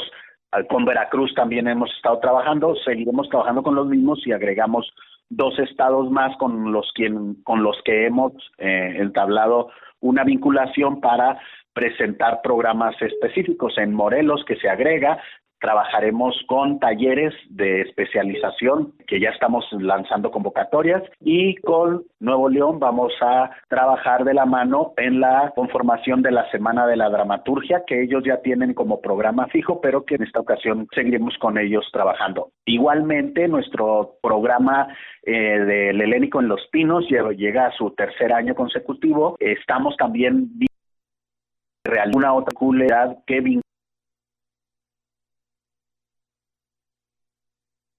También este, en San Luis Potosí sobrevivirá y se mantendrá con mayor pertinencia y crecimiento el Festival Cuitoli para niñas, niños, jóvenes audiencias. Además, todos nuestros talleres eh, adquieren una cualidad mayor de mayor pertinencia y de mayor desarrollo, incluso digital, y trabajaremos de la mano con el Centro Nacional de las Artes, con el CENAR, con el cual estamos pues eh, sofisticando las plataformas, ampliando los sentidos de la observancia pedagógica de los talleres y eh, llegando con mayor pertinencia a mayor partes del país, de Latinoamérica y del mundo. Y por último, pues el Festival Cloud, que ya tiene una tradición en el helénico, retomará este año, porque el año pasado no se pudo hacer por la contingencia, y esperemos que se pueda hacer eh, de manera presencial. Sin embargo, también desde junio em, empezaremos a difundir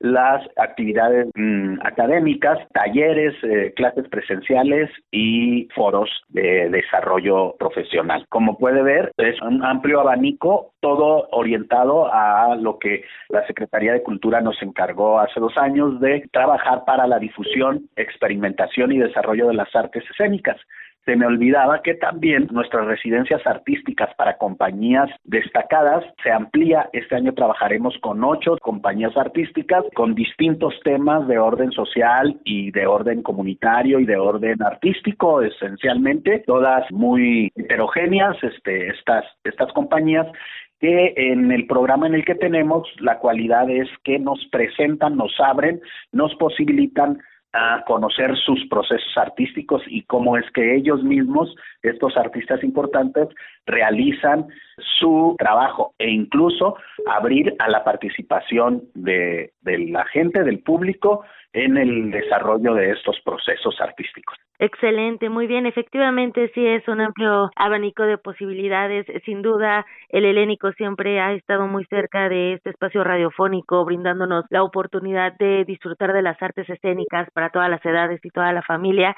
Eh, Antonio, sin duda, también este formato híbrido eh, de hacerlo virtual y también eh, presencial, dependiendo de los semáforos epidemiológicos, llegó para quedarse, ¿no? Este formato híbrido y de verdad le agradezco mucho que se haya tomado el tiempo de platicarnos acerca de este plan de trabajo. Seguiremos muy al pendiente de las actividades y, por supuesto, seguiremos las redes sociales y en las propias compartiremos toda la información para que nuestro auditorio esté informado. No, muchas gracias a, a Radio UNAM, una estación hermana en el emprendimiento de la cultura a la que estamos abocados todos y todas. Gracias. Muchísimas gracias, Antonio, y que tenga un excelente día y bueno, esperemos que todo vaya mejorando. Un saludo. Gracias. Él fue Antonio Zúñiga, director del Centro Cultural Helénico. Visiten las redes sociodigitales de este sitio, también las nuestras, en Twitter, arroba helénico, arroba prisma RU, y yo estoy en arroba tamaraquiros-m. Que tengan excelente tarde.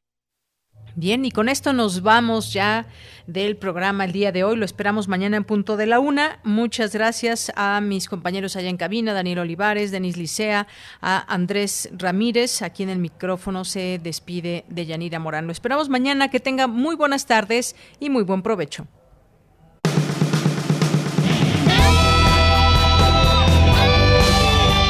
Prisma RU. Relatamos al mundo.